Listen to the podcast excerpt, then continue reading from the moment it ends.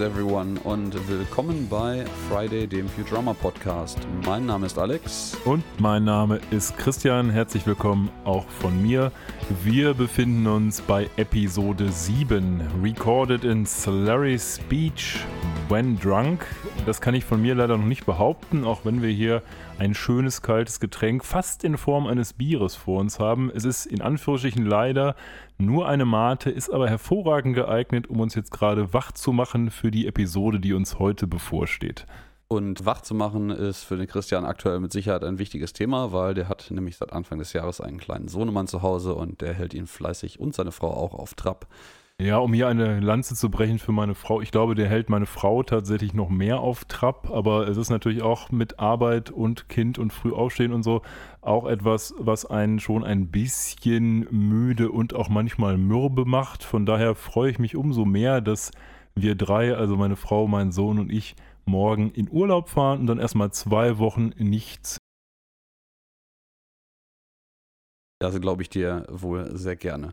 Ja, ähm, man kann euch nur schönen äh, Urlaub wünschen, aber lass uns mal in die Episode einsteigen. Was haben wir denn heute hier? Du bist ja immer so der Mann für die Anfangseckdaten. Die Anfangseckdaten, okay. Ähm, ja, wir haben eine reichlich nette Episode, die eigentlich mal tatsächlich angedacht war, die erste Episode zu werden, aber dann durch äh, nee, gar nicht war die zweite Episode zu werden, so ist es. Aber dann eben durch die etwas bodenständigere Mond-Episode, die wir ja schon besprochen haben, ersetzt wurde.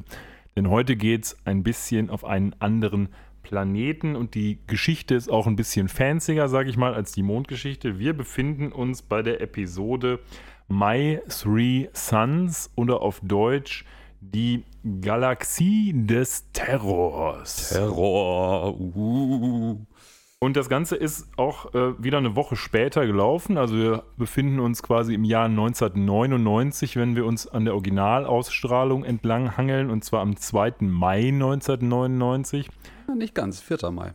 Echt? Ich habe 2. Mai. Dann gibt es wahrscheinlich andere Daten im Internet. Müsste man mal checken. Hat das Internet etwa gelogen? Ähm, ich äh, bin mir jetzt äh, im Nachgang gar nicht mehr. 4. Mai. Das ist der 4. Mai gewesen. Vielleicht ist mein deutsches Datum dann auch falsch. Ich habe mir jetzt hier den 16. Oktober 2000 aufgeschrieben. Äh, ja, das äh, stimmt tatsächlich. Ja, immerhin 50 Prozent. Also wir sind wieder etwas mehr als ein, ja, ein gutes Jahr, ein bisschen, ja, ein paar Monate schon mehr, aber so ein Delay haben wir schon drin bei der deutschen Erstausstrahlung. Aber das kennen wir ja schon von den anderen Episoden. Die Episode hättest du gerade quasi ganz knapp nach deinem 15. Geburtstag gucken können. Äh, ja, in der Tat. Äh, jedenfalls die englische Version. Äh, ja, die englische Version. Ähm, wobei ich vermute, damals hat man die noch nicht wirklich in Deutschland bekommen, außer man hat spannende Wege gekannt, aber mit 15. Hm, gut. Ja, tatsächlich. Also Internet illegale oder legale Streams gab es, glaube ich, da zu dem Zeitpunkt noch nicht so richtig. Ähm, auch die Internetleitung war, glaube ich, noch nicht hinreichend, um das überhaupt möglich zu machen. Dann hätte man das allenfalls mal auf einer ja, so einer, so einer Videokassette oder wenn man irgendwelche Freunde in den USA gehabt hätte, vielleicht per Post bekommen können, aber das war mir jetzt nicht vergönnt. Und damals, glaube ich, kannte ich Futurama in dem Maße auch noch nicht, dass ich das angegangen wäre, so eine Option. Nee, das ging, ging mir genauso. Ich weiß, um ehrlich zu sein, gar nicht, ob zu dem, na gut, zu dem Zeitpunkt kann ich Futurama noch nicht gekannt haben, weil Internet hatten wir, glaube ich, noch nicht permanent, also nicht mal unregelmäßig zu Hause zu dem Zeitpunkt. Und die deutsche Erstausstrahlung war ja dann irgendwann erst im Jahr 2000 mit den ersten Episoden. Das heißt, da gab es auch nicht die Möglichkeit, das zufälligerweise im deutschen Fernsehen mitzukriegen. Ähm, tatsächlich wäre es technisch damals auch etwas, ein kleines bisschen herausfordernd sogar gewesen, sich aus den USA eine Videokassettenaufzeichnung mitbringen zu lassen, weil die USA und Deutschland ja andere Fernsehnormen haben und das, glaube ich, nicht ganz so einfach ging.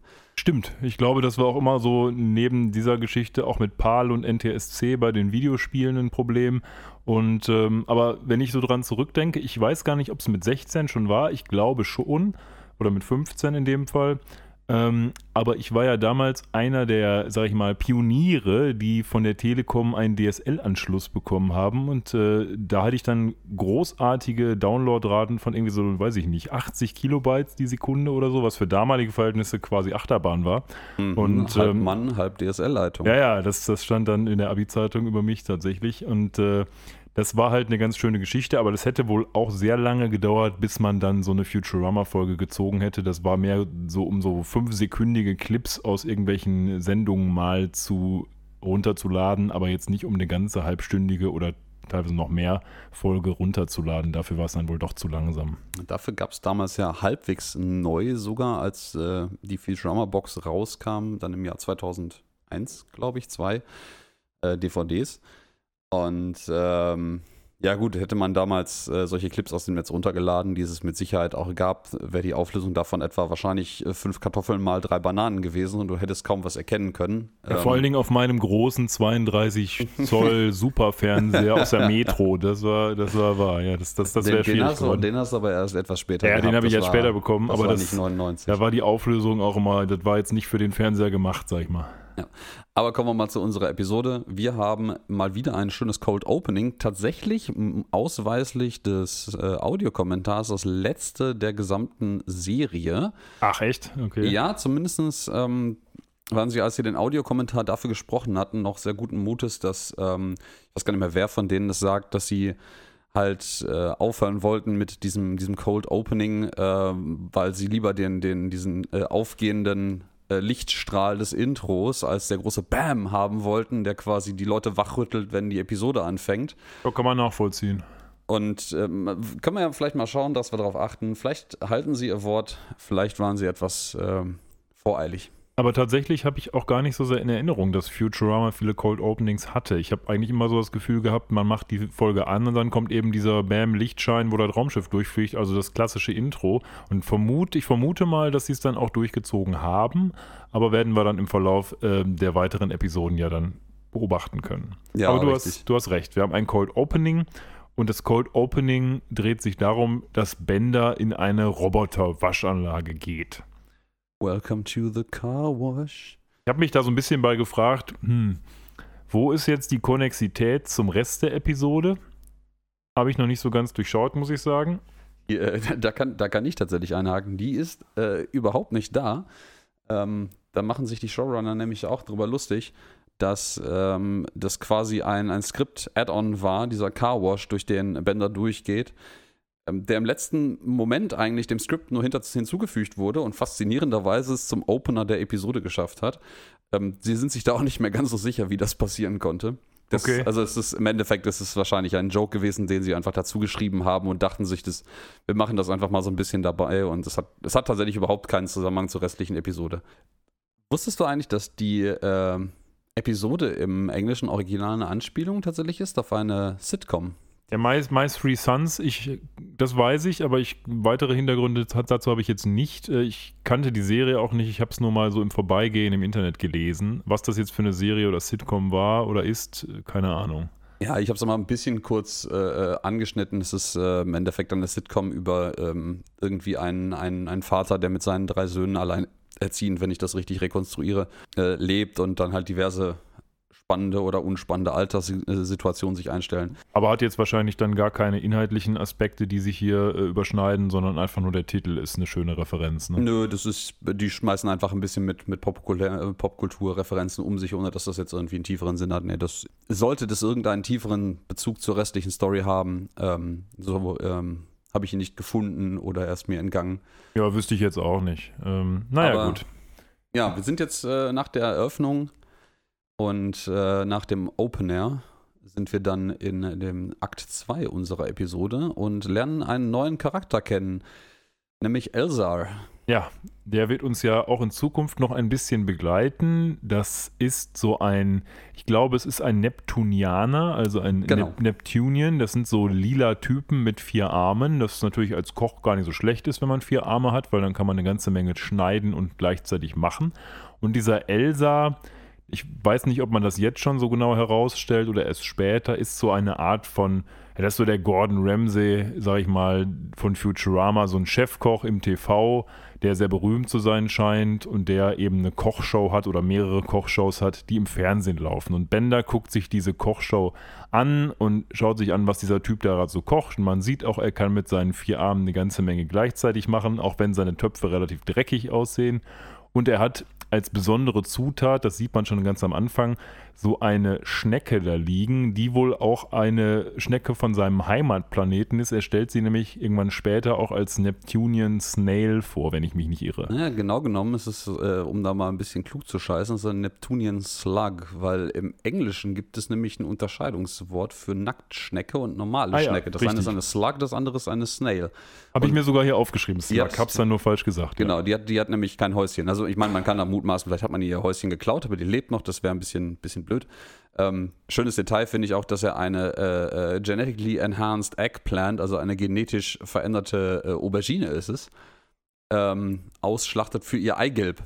Ja, richtig. Was heißt, dass man die echt sehr weit genetisch modifiziert hat, wenn auf einmal aus einer Aubergine Eigelb rauskommt. Aber Ja, auf der anderen Seite hat man bei Futurama auch selten ein Huhn jemals gesehen. Von daher weiß man nicht, ob die nicht vielleicht ausgestorben sind. Und man sieht ja auch dann in der nächsten Szene, dass andere Tiere auch für andere Dinge benutzt werden, denn er nimmt ja nicht irgendwie einen Gewür eine Gewürzmischung oder so, sondern ein Spice Weasel, aus dem quasi das Spice rauskommt, was er da benötigt. Und offensichtlich ist da also einiges zweckentfremdet worden. Das, das hat er später, glaube ich, auch noch in diversesten Variationen hängen, in verschiedenen äh, Pfeffer-Varianten. Ich weiß gar nicht, wie die auf diese beknackte Idee gekommen sind.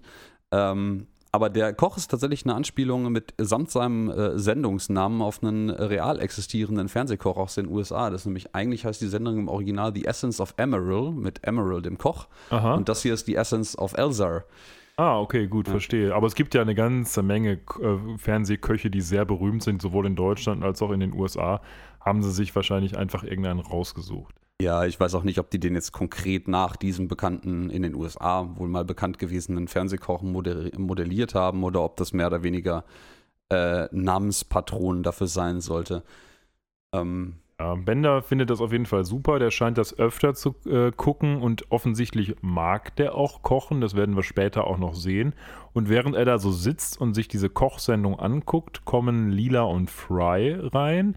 Und man bemerkt sofort, da man ja die ersten sechs Episoden jetzt damit konfrontiert wurde, dass die Charaktere eigentlich immer dasselbe tragen, dass Lila plötzlich nicht mehr ein weißes Oberteil trägt, sondern ein grünes Oberteil. Und das hat natürlich auch seine Hintergründe, wie du sicherlich ja auch weißt. Äh, die konkreten Hintergründe, außer dass es äh, Pate steht für einen dummen Witz, der gebracht wird, weiß ich tatsächlich Ja, nicht. das meine ich. Ja, also ja, tatsächlich genau. ist es einfach nur, sag ich mal, man, man streut aus, damit man später den Witz ernten kann. ne? Ja, ich weiß, ich weiß gar nicht, ob der jetzt am Anfang schon gebracht wird, aber im, im Zusammenhang mit Geschmack und Geschmacksnerven äh, äh, trifft Bender da genau den Nerv der Zeit und wahrscheinlich hat man Lilas eigentlich weißes, glaube ich, Tanktop ja. jetzt in Lime Green, also Limettengrün angestrichen, damit Bender den dummen Witz über Geschmack und geschmacklose Klamotten äh, machen Sieht darf. äh, zugegebenermaßen jetzt auch nicht so super aus, dieses Grün an, an Lila und generell. Das ist ungefähr dasselbe Grün, was diese Neptunian Slug hat, von der Elsa dann ein bisschen berichtet und dass es eigentlich ganz gut wäre, die in einer Can zu haben. Und ähm, warum das so ist, zeigt sich dann auch sofort, denn er holt die dann da raus und die, die wehrt sich, also die, die ist also nicht tot, sondern noch lebendig, beginnt da zu zappeln und wird dann irgendwann plötzlich auch immer größer und größer. Und ähm, naja, Elsa hat dann seine gute Mühe, sich mit der Bratpfanne gegen dieses Monster zu verteidigen. ja, mit der, mit der gusseisernen Bratpfanne sogar tatsächlich. Ja, man hört im Hintergrund ja noch so ein bisschen die Geräusche dazu und es wirkt jetzt nicht so, als wenn er sich sehr, äh, sehr erfolgreich gegen sie verteidigt hätte. Nee, nicht wirklich. Aber was die Schnecken angeht, werden wir später noch ein bisschen mehr Background bekommen bei diesem Schneckenmarkt, wo dann ja später gesagt wird, dass es verschiedene Arten von den Schnecken gibt. Aber Ja, dazu ja. kommen wir dann, soweit, wenn es soweit ist.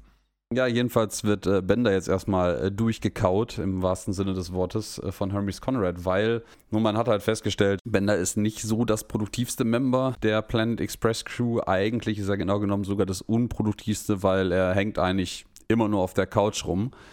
Und ähm, Hermes sieht gar nicht ein, warum man ihn eigentlich für mehr Kram bezahlen soll. Und ja, in diesem Zuge entscheidet er sich dann zu, dann bin ich halt einfach der Schiffskoch. Aber da muss ich mal kurz einhaken. Also in der Tat, Hermes sagt ihm ja, eigentlich machst du nichts, außer auf der Couch zu liegen. Aber dieses Thema hatten wir ja schon, ich weiß gar nicht in welcher Folge, vor ein oder zwei äh, Folgen, wo Bender dieses Paket auf den Planeten der Roboter liefern soll. Ja, ja, das. Und da hat er äh, ja was gemacht. Also da haben wir das Argument ja schon mal gebracht, nämlich, hey Bender, du machst sonst nie was. Da sagte er schon, ja, ist ja, ist ja, ist ja gar nicht richtig. War aber so. Dann haben sie ihn genommen und gesagt, hier, du lieferst das Paket. Er hat es im Endeffekt dann natürlich nicht gemacht, sondern hat sich da quasi als, als King Robo anbeten lassen. Aber ähm, er hat ja zumindest ein bisschen mehr gemacht als nichts. Von daher ist dieses Argument jetzt ein bisschen redundant. Wahrscheinlich ist es dann mehr so die Zusammenfassung seiner bisherigen Performance, was draus geworden ist. Ne? Ja, und ähm, ein bisschen die Unentscheidung äh, oder die, die äh, Wankelmütigkeit der Showrunner am Anfang, ähm, weil das Bender Koch werden sollte, war nämlich eine der ganz ursprünglichen Ideen für diese Serie. Äh, dass, dass der Roboter quasi als, als permanenten Running Gag der äh, Schiffskoch sein soll. Ah, okay. Dann ähm, kam man aber irgendwie ab von dieser Idee und dachte, ach komm, wir entwickeln den am Anfang. Der ist am Anfang einfach der, der, der faule, trinkende, zynische äh, Roboter-Dude, der halt nichts irgendwie so richtig Produktives macht. Und dann dachte man sich, ach, was ist mit der Kochidee? Die nehmen wir doch nochmal und irgendwann ist er wieder faul, dann ist er wieder kocht. Man konnte sich nicht so richtig entscheiden. Aber wir sind jetzt gerade beim Kochthema. Es gibt doch auch später noch diese Episode, wo es um dieses Iron Cockcrew geht. Ich weiß gar nicht mehr, ist Bender da der Koch oder Fry? I, boah, das ist, ich glaube ja, dieses japanische äh, äh, Kochduell im Ja, wo Fernsehen. ja auch ja, ja, das Elsa da, dabei ist. Der, genau. der Iron Chef, ja, Ja, ja, ja, genau. genau. Nee, das, da, das, das El, Elsa, glaube ich, sogar der Show-Host. Ja, genau. Ja. Und äh, wir sehen ja ganz in, in späteren Episoden sind die auch ein paar Mal bei Elsas feinem Restaurant irgendwie vor Ort. Das scheint also auch in New York zu liegen. Oder zumindest in erreichbarer Nähe.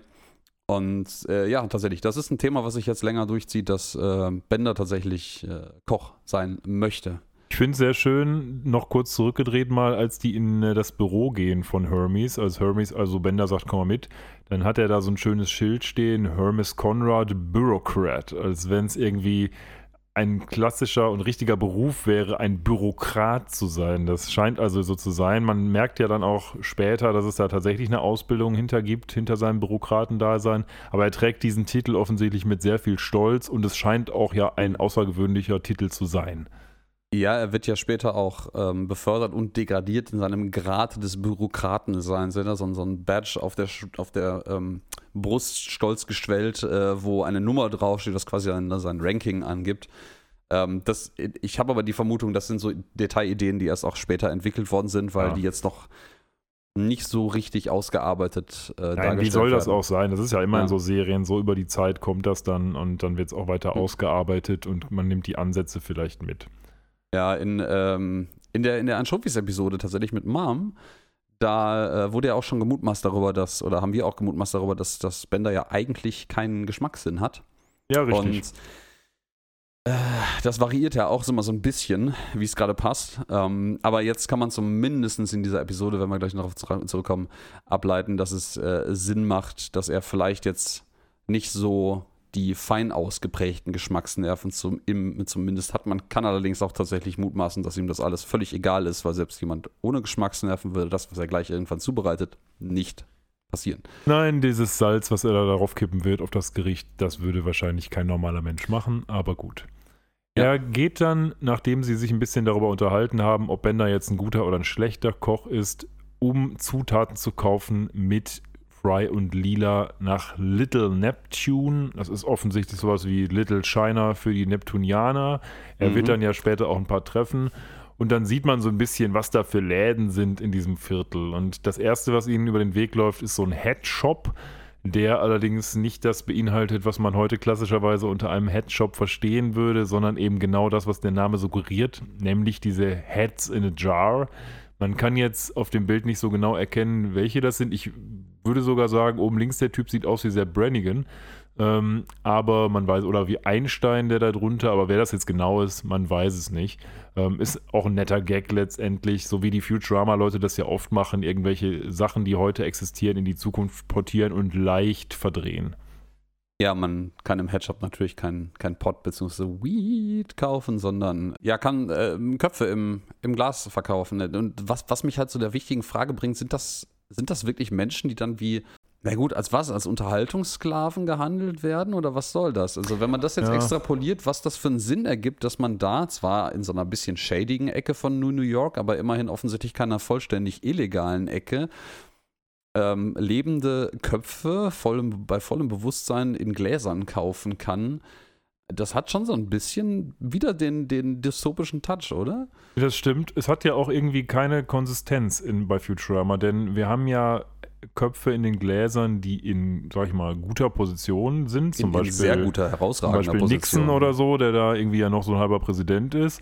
Oder so Leute wie Spock, also Leonard Nimoy und so, wobei die auch schon eher wieder so ein bisschen in Richtung Haustiere gehen, die ja dann da im Head Museum stehen und irgendwie mit irgendwelchen Fischen oder was die da kriegen gefüttert werden. Ja, in alter Würde. Mhm. Ja, ja, und dann hast du halt solche Sachen wie diesen Headshop jetzt, wo du halt in irgendeinem so Neptunian Ghetto, sag ich mal, ähm, die Köpfe kaufen kannst. Vielleicht ist es tatsächlich so wie im realen Leben auch, wenn du irgendwie viel geleistet hast oder aus welchen Gründen auch immer berühmt geworden bist oder so, dann hast du auch als Kopf noch davon ein gutes Leben und wenn du irgend so ein armer Schlucker warst, hast du vielleicht die Möglichkeit, das auch zu machen, aber bist dann eben im Neptunian Ghetto.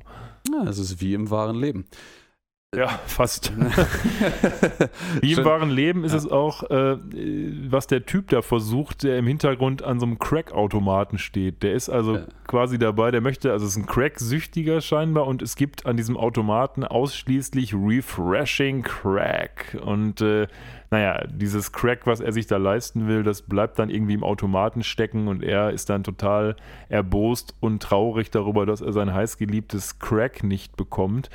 Ähm, ist auch jetzt sicherlich dystopisch eher, würde ich mal sagen. Ja, geringfügig. Passt allerdings tatsächlich auch zu dem Motiv des Headshops direkt daneben an, weil es ist wirklich daneben die, die, die Hintergasse.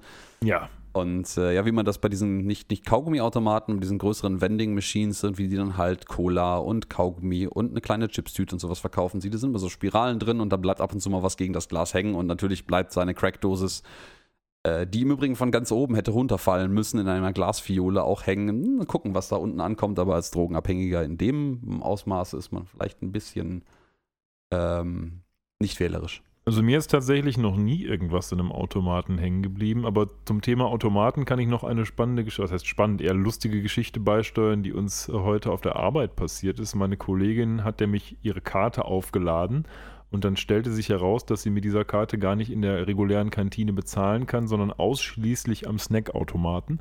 Und sie hat sich jetzt irgendwie, glaube ich, 70 oder 80 Euro darauf geladen und wird das jetzt in Snickers und Cola-Dosen investieren müssen.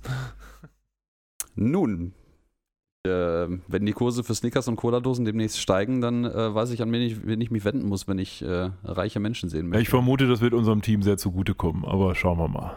Mm, mal gucken, was, äh, was vom Team dem das genau zugutekommt. Aber Ja, egal. Ähm, ja, man sieht auch direkt so ein bisschen äh, die nächste, nächste Szene. Ähm, ist so ein bisschen wieder eine Demonstration von Frys Naivität, weil es natürlich in diesem ja, etwas, etwas shadigen, aber irgendwie auch äh, normalen äh, äh, ähm, Little Neptunian gibt es natürlich auch die Hinterstraßenverkäufer, die so richtig, richtig klischeehaft in dem Trenchcoat da stehen und so, hey, möchtest du was kaufen? Und dann den Trenchcoat aufmachen. In diesem Fall ist es ein ja, vom Akzent her eher osteuropäisch angehauchter Herr, der offensichtlich ähm, Organe verkaufen und implantieren möchte und dafür im Austausch andere Organe mitnimmt. Mich hat das so ein bisschen an die Sesamstraße erinnert. Nämlich dieser Typ Hey, mit dem Mantel. ja, der hey, Count, der Graf. Möchtest du ein A kaufen? Ein A? Psst. Und so ging Genau, das doch ja, immer ja, weiter. ja, der genau, Count das- war doch der, der Zahlen-Dude, oder? Stimmt, stimmt. War das nicht? Keine nee, Ahnung, das ist- ist Graf, lange Graf. Zahl war doch immer der, der dir erzählt hat, wie die Zahlen gehen. Dieser Typ, der die Buchstaben verkauft hat. Stimmt. War das Grobi? Ich weiß es nicht genau. Keine Don't Ahnung. know. Wer, wer anders? Aber er hat auf jeden Fall da so, ein, so Augen, die angeblich, da habe ich mich übrigens kurz dazu, dieser Verkäufer, der die Organe verkauft, der hat ja diverse Organe, unter anderem auch ein Auge, das angeblich irgendwie X-Ray Vision haben soll. Und da steht eigentlich Z-Ray drauf und der erklärt ihm dann ja, hey, Z ist doch viel besser als X, weil es noch weiter im Alphabet. Da habe ich mich gefragt, ob das irgendwie eine Anspielung auf diese typischen Handy-Applikationen von früher sein soll, wo quasi, wo du dir so eine App runterlädst und dann angeblich alle irgendwie mit X-Ray Vision sehen kannst. Die müssten doch zu der Zeit damals vielleicht schon existiert haben, oder? ist Nein, vielleicht nein, auch zu nein, früh. Nein, nein. 99, Nee, 99 ist das zu gab es keine überhaupt. Also Smart, Smartphones sind, glaube ich, im erweiterten äh, Maße erst äh, mit, dem, mit dem iPhone angefangen. Das müsste von lass mich nicht lügen, 2007, 2008 Ach so, sein echt? oder Ja, so. echt? Das, ja, ja, das, das, damals gab es nur das, was euch heute schon Feature Phones nennt, nämlich im Endeffekt ein Telefon, was exakt das konnte, was ein Telefon tun muss, nämlich telefonieren und SMS schreiben. Ja, doch, doch, du hast, ja, du hast recht. Wenn wir, da waren wir ja 15, 16, da hatte ich zwar schon ein Handy, aber das konnte nicht besonders viel. Das Ich wollte gerade sagen, war- das war aus, noch aus Holz. Ja, das war aus Holz natürlich und groß und schwer und äh, äußerst gefährlich, wenn man damit draufhaut. Das ist, das ist wahr. Ja, aber naja, eigentlich wollen sie ja ähm, offensichtlich Neptun-Schnecken kaufen jetzt. Richtig. die Herrschaften. Dafür gehen Fry, Lila und Bender in einen Little Neptunian Market, einen kleinen Nep Nep Neptun-Shop, also ein kleines, äh, äh, etwas absurdes Lebensmittelgeschäft, in dem man so ziemlich alles kaufen kann. Ähm, scheinbar auch ein Aphrodisiakum, wo, ähm, oder eine Love Potion, an der äh, Lila sehr viel Gefallen findet. Ja, die Love Potion ist, glaube ich, Swamp Root, also quasi Sumpfwurzel. Ähm, und Lila sagt dann auch, ah, that's ridiculous. I'll take two pounds. Ja. Und äh, offensichtlich ist sie in großer Not, dass sie mal ein bisschen besser auf das andere Geschlecht wirkt. Wir hatten ja tatsächlich auch schon die Szenen, wo Lila einfach keinen abkriegt und in diesem Restaurant saß und nicht mal der Hausmeister mit der was machen wollte. Ja, auf der anderen Sepp Seite Brannigan später. Genau, Ja, auf der anderen Seite Sepp Brannigan, der sie ja super fand, aber das ist vielleicht auch nicht das größte Kompliment, wenn Sepp Brannigan dich super findet. Nicht wirklich, nee. Ja. Naja, Bender sucht sich dann seine Schnecke da aus und es gibt quasi alles an Schneckenutensilien, was man sich so vorstellen kann. Unter anderem auch so eine Art von, ja, ist das so, so sieht aus wie so ein, so ein Napf für einen Hund oder sowas, wo drauf steht, I can't believe it's not Slug. Also es gibt auch Fanartikel, denke ich Mhm. mal, hier von Slugs. Und ja, er sucht einfach etwas, mit dem er dann seine Kochkünste beweisen kann später. Ja, ja, also eigentlich sucht er genau nach der Neptunian Slug. Ähm, der Becher, den du gerade angesprochen hast mit I can't believe it's not Slug, ist tatsächlich sogar auch eine kleine Anspielung. Ähm, es gab nämlich offensichtlich in den USA eine äh, Werbekampagne für Margarine, die nämlich äh, dann äh, den Catchphrase hatte I can't believe it's not butter. Ah, okay. Ja, dann macht Sinn. Naja, er hat dann eben auch so einen Neptunian-Verkäufer, der ihm dann quasi seine Schnecke verkauft und eine ihm dann frische noch tatsächlich sogar. in eine frische, in der Tat, und ihm, glaube ich, auch vorher nochmal sagt, dass es zwei Arten von Schnecken gibt und die eine wäre also ungenießbar und die andere wäre super und Bender erwidert darauf nur, ja, ja, ja, erzähl mal, ja, gib eine jetzt, egal. Und da Mhm. merkt man schon, dass das ihm jetzt vielleicht nicht das allergrößte Anliegen ist, dass sein Gericht später auch allen schmecken wird. Oder er einfach vom Charakter so ist, dass er sowas nicht als so wichtig empfindet und trotzdem hofft, dass ihm das alles äh, den Leuten schmecken wird, was dann später wohl eher nicht der Fall sein wird. Ja, er ist halt immer noch so ein bisschen der, der Zyniker, ne? Das äh, bleibt da dabei. Aber ähm, ja, die beiden wundern sich dann, obwohl Fry mit denen zusammen in den Laden gegangen ist, wo er denn nur hingegangen sein mag und ja, müssen dann feststellen, Fry ist natürlich wieder zurückgegangen zu dieser ganz komischen, shadigen Gasse, wo der gleiche Verkäufer wieder da ist und möchte sich doch irgendwie Organe kaufen und ähm, ist aber mittlerweile von dem X-Ray, Z-Ray Auge abgekommen und ist irgendwie der Meinung, er braucht, er hat immer so Probleme unter Wasser zu atmen. Ich, boah, ich, ich nehme die Kiemen. Ja, ja, das ist gut. Ähm, und der Verkäufer möchte dann natürlich auch was im Gegenzug haben und er sagt ihm dann auch, also der Verkäufer Fry, ja, hör mal, Junge, wenn du Kiemen hast, dann willst du dann noch mit Lungen. Und dann sagt Fry, ja, hast du eigentlich recht. Und der Verkäufer bietet ihm dann auch einen super Deal an, nämlich, dass er seine Lungen jetzt sofort bitte aufgeben sollte. Und naja, die Kiemen würden dann eben nächste Woche kommen. Und äh, ja, das ist natürlich ein Deal, den Fry kaum ausschlagen kann und äh, schlägt sofort ein, legt sich dann auf so einen, sage ich mal, Holzbrett, Das ist einfach Holztisch. ein Holztisch, der zufälligerweise in dieser Gasse steht. Genau, dann wird die Nurse geru gerufen und das ist so ein, ja, so ein Klopper, Klopperoo, die, sag ich mal. die, die Krankenschwester ist, glaube ich, so ein, so ein klischeehafter, tätowierter, vernarbter Hafenarbeiter, würde Ja, ich ja. das charakterisieren, was sie da versucht haben, irgendwie Richtig. wiederzugeben. Richtig. Ähm, ja, aber ihm wird geholfen. Also ja, Fry. in der Tat. Das setzt auch schon den Ton der Folge, das, was später ja auch noch relevant werden wird. Nämlich Fry wird dann von Bender und Lila aufgesucht, als er da gerade seine Lungen entfernt bekommen soll. Und dann macht Lila wieder ihren obligatorischen Kick und das Messer oder der Löffel oder was das da ist, ich glaube, das Skalpell war es, Skalpell, ja, ja. ähm, wird dann von Bender aufgefangen. Aber wir merken uns an dieser Stelle, Lila ist mal wieder quasi zusammen mit Bender in dem Fall diejenige, die Fry aus der Scheiße prügeln muss. Und das wird im Verlauf der Episode ja noch so ein bisschen auf die Probe gestellt Die werden. das aber auch bereitwillig tut. Das Ja. ist der spannende Punkt. Genau. Und man merke, die vorher bereit war, auch unter Umständen einen Aphrodisiakum zu kaufen oder eine Love Potion, whatever. Ähm, ich sehe da Parallelen. Also, Aber glaubst du, das ist jetzt, um irgendwie Fry rumzukriegen oder was meinst du? Oder? Wäre zumindest eine der Mutmaßungen. Ich meine, klar, wir, wie du gerade schon richtig sagtest, in der The Brannigan Begin Again Episode äh, haben wir gesehen, dass sie offensichtlich sehr erfolglos und sehr frustriert irgendwie gedatet hat oder versucht hat zu daten. Ähm, das kann natürlich ein allgemeines Bedürfnis sein, aber.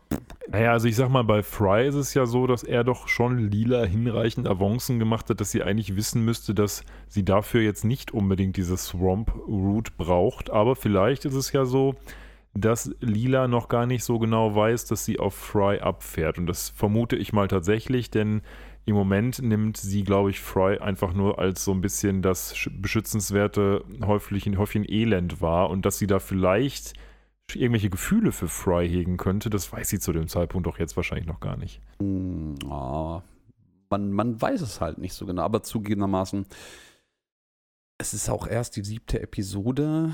Man entwickelt da so langsam auch den Plot von so einer Serie und ich weiß halt auch nicht, wie weit diese, dieser, dieser äh, äh Spannungsbogen schon gespannt wurde an der Stelle oder ob man da einfach mal so ein paar Enden geschaffen hat, die man später vielleicht zusammenknoten kann.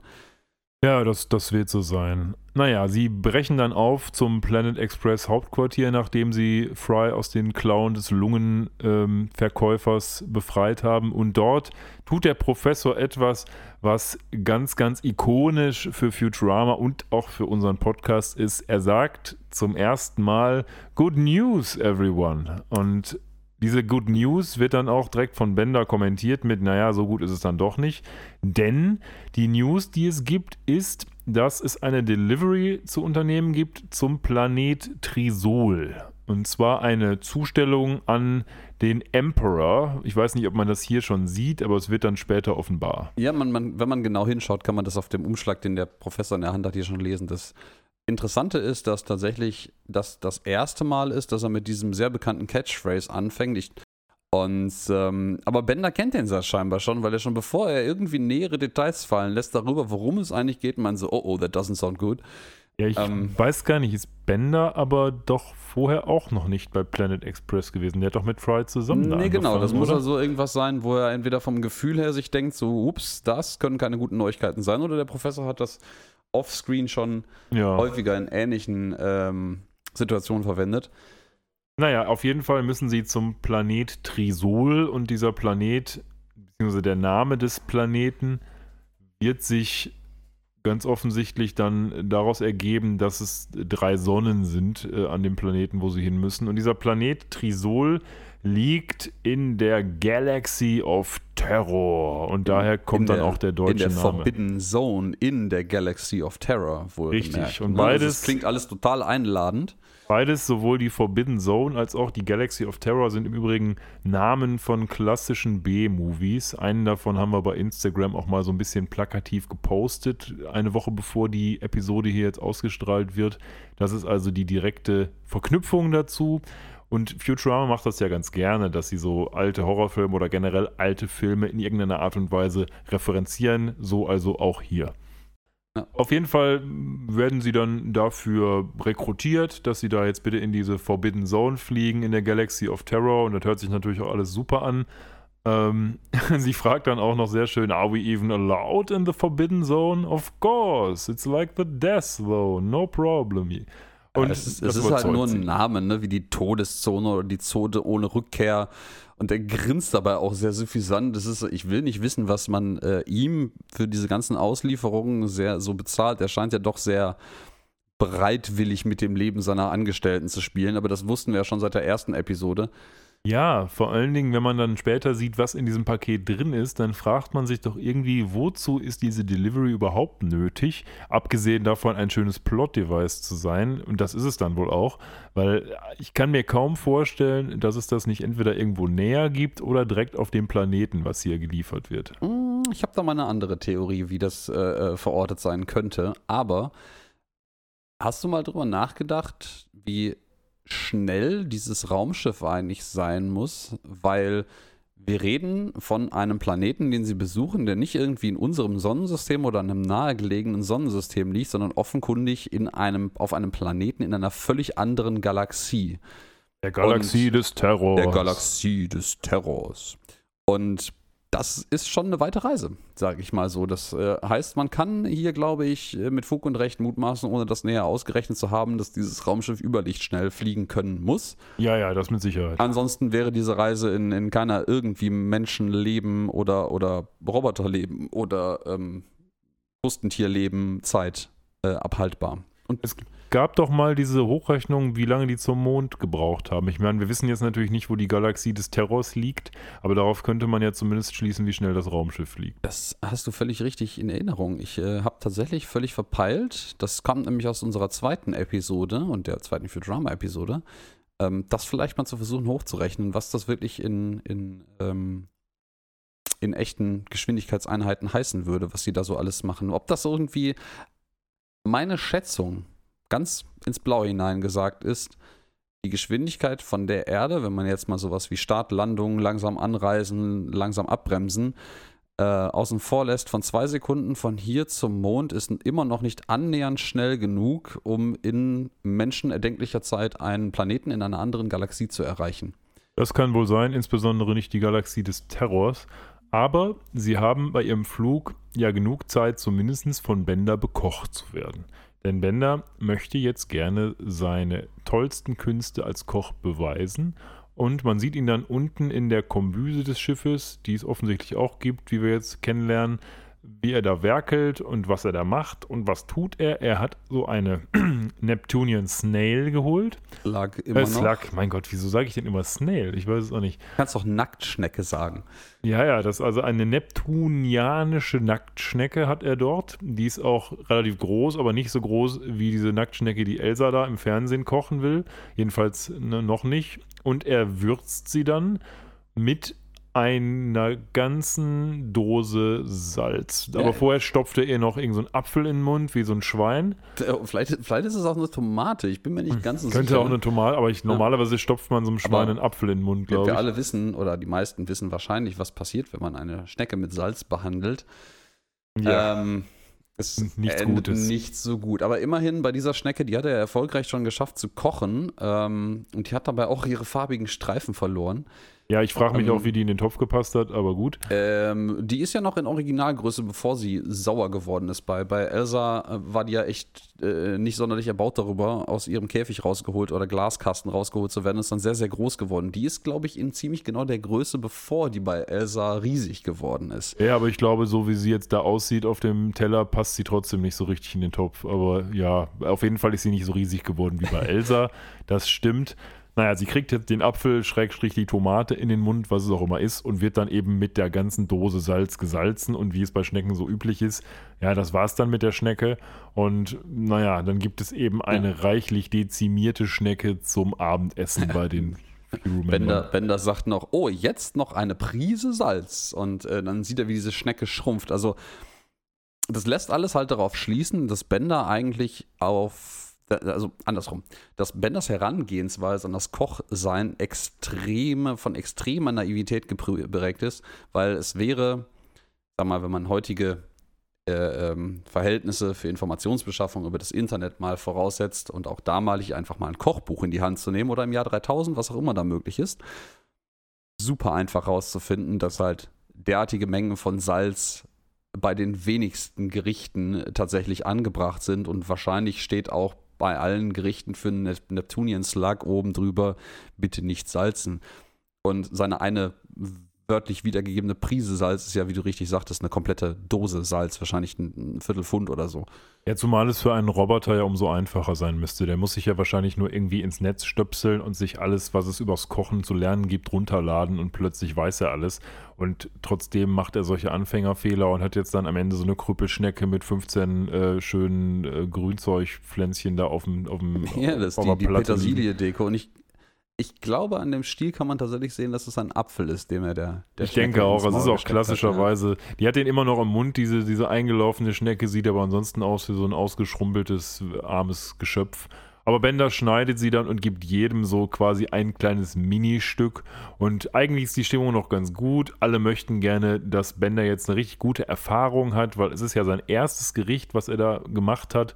Und sie schwören sich dann eigentlich, naja gut, egal wie es schmeckt, wir werden ihm jetzt gerade gleich mal richtig Support geben und sagen, wie toll es ist. Und dann essen sie das Und es ist einfach eine größte Katastrophe, weil es einfach so übelst versalzen ist. Und ehrlich gesagt muss ich sagen, das Salz wäre vielleicht für mich noch nicht mal das Schlimmste an diesem Gericht. Also ich würde jetzt nicht so gerne diese, diese Snail essen, glaube ich. Ja. Äh, Slug, Slug, Slug, sorry. Ja, ja, ja, aber wenn eine der, einer der, der bekannten Fernsehkoche, der es ja offensichtlich auch geschafft hat, ein relativ renommiertes Restaurant vor Ort äh, am Platze zu haben, äh, die kocht, dann scheint es ja immerhin möglich zu sein, das schmackhaft zu machen. Äh, da, zur Abrundung des Ganzen hat er auch das Wasser, was er den äh, Vieren zum Getränk hingestellt hat, komplett durchgesalzen offensichtlich. Und äh, Fry kommentiert es auch damit so, mein Gott, das ist das salzigste, was ich jemals gegessen habe und ich habe schon mal eine Schüssel Salz gegessen. Ja. ja. Abgesehen davon glaube ich auch, um deinen Gedankengang noch etwas zu untermauern, dass du diese Schnecke in diesem Ghetto kaufen kannst, spricht auch nicht zwingend dafür, dass das eine absolute Delikatesse bzw. etwas sehr Teures ist, sonst wäre es wahrscheinlich eher in einem Feinkostladen in einem besseren Viertel zu erwerben. Ja, ja, zugegebenermaßen. Ja, vielleicht ist es auch einfach nicht eine, eine, eine, neptunianische Nacktschnecke von hoher Qualität gewesen. Das kann natürlich auch sein. Vielleicht gibt es noch weitere Abstufungen und äh, es gibt ein ganzes, eine ganze Wissenschaft um diese neptunianischen Nacktschnecken. Das kann sein. Es, äh, auf, auf den Umstand, dass Benders Kochkünste hier vielleicht nicht so ganz der Fokus dessen sind, was er da tut, Gibt es im Übrigen auch schon in der Szene, wo man ihn in der Küche jetzt gerade das erste Mal sieht, eine kleine Anspielung, die man später am Tisch nicht mehr ganz lesen kann, leider, weil Bender hat nämlich eine Schürze an und äh, auf der steht drauf To Serve Man. Mhm. Und äh, man könnte jetzt denken, oh, ich möchte Menschen bedienen oder, oder äh, den Menschen dienen, was ja eine schöne Anspielung auch auf sein Roboter-Dasein ist. Das wurde ja auch schon mehrfach in anderen Episoden thematisiert. Ja, ne, mit der, mit den, äh, äh dem ja, Planet genau. der Roboter und dergleichen mehr. Als die beim Baseball waren da und so. Hm. Äh, das ist aber tatsächlich eine Anspielung auf eine dystopische Science-Fiction-Kurzgeschichte von einem Herrn namens Damon Knight, die in einer der Episoden von Twilight Zone verarbeitet wurde. Da geht es darum, dass äh, die Man gesurft werden, oder? Nee, ähm, genau genommen, äh, Spoiler Alert, ähm, ich habe mir das ein bisschen angelesen, worum es geht. Und im Endeffekt ist es so, dass offensichtlich eine, eine Art Alien-Delegation auf die Erde kommt und ähm, ja, dort den jeweiligen äh, ähm, Leadern, also den, den Anführern der Länder, äh, relativ glaubwürdig ähm, sagt, dass sie die Menschheit unterstützen möchten und die supporten möchten und ihnen halt Reichtum und äh, äh, Frieden bringt und irgendwie dafür sorgt, dass, dass quasi alle aktuellen Kriegswaffen nicht mehr funktionieren, aber alle gut in Futter sind und alle ernährt sind und das ähm, gibt halt ein Buch offensichtlich von denen, was einer der ähm, Menschen, die sich näher mit dieser Alien-Rasse auseinandergesetzt haben, versucht hat zu übersetzen. Und er schafft es irgendwie, den Titel von diesem Buch zu übersetzen. Und der Titel des Buches ist To Serve Man. Ah, okay. Und ähm, ich glaube, dieser, dieser Mensch, dieser Übersetzer, ja, wird dann irgendwie davon abgehalten, das, das Buch weiter zu übersetzen. Jedenfalls offenbart sich dann ähnlich wie in dem großartigen Film Soylent Green, dass ganz am Ende doch alles anders ist, weil To Serve Man ist die korrekte Übersetzung des Buches, aber das erste Kapitel, was er in, auf der Reise schafft zu übersetzen, offenbart, es ist ein Kochbuch, um Menschen zu servieren. Also How to Serve Man. Ja, How quasi. to Serve Man. Also nicht wie den Menschen zu dienen, sondern wie man Menschen serviert. Ja, okay, das war das, was ich eingangs meinte. Das ist eben To Serve Man, dass, dass die Mans quasi geserved werden im Sinne von reserviert werden. Ähm, also ja, das ist so, ein, so eine klassische Geschichte, die wahrscheinlich heutzutage, wenn sie neu aufgelegt würden, nicht mehr so viele Leute vom Ofen hervorlocken würde, aber zu dieser Zeit wahrscheinlich schon sehr, sehr futuristisch und äh, visionistisch, visionär, visionistisch glaube ich nicht, aber visionär war. Ähm, du bist doch äh, Jurist, äh, man erfindet da doch ständig neue Wörter oder substantiviert ja, also, äh, die absurdesten Dinge. Wenn ich mir angucke, wie manche Wörter jetzt geschrieben werden, dann gibt es vielleicht sogar visionistisch, man weiß es nicht.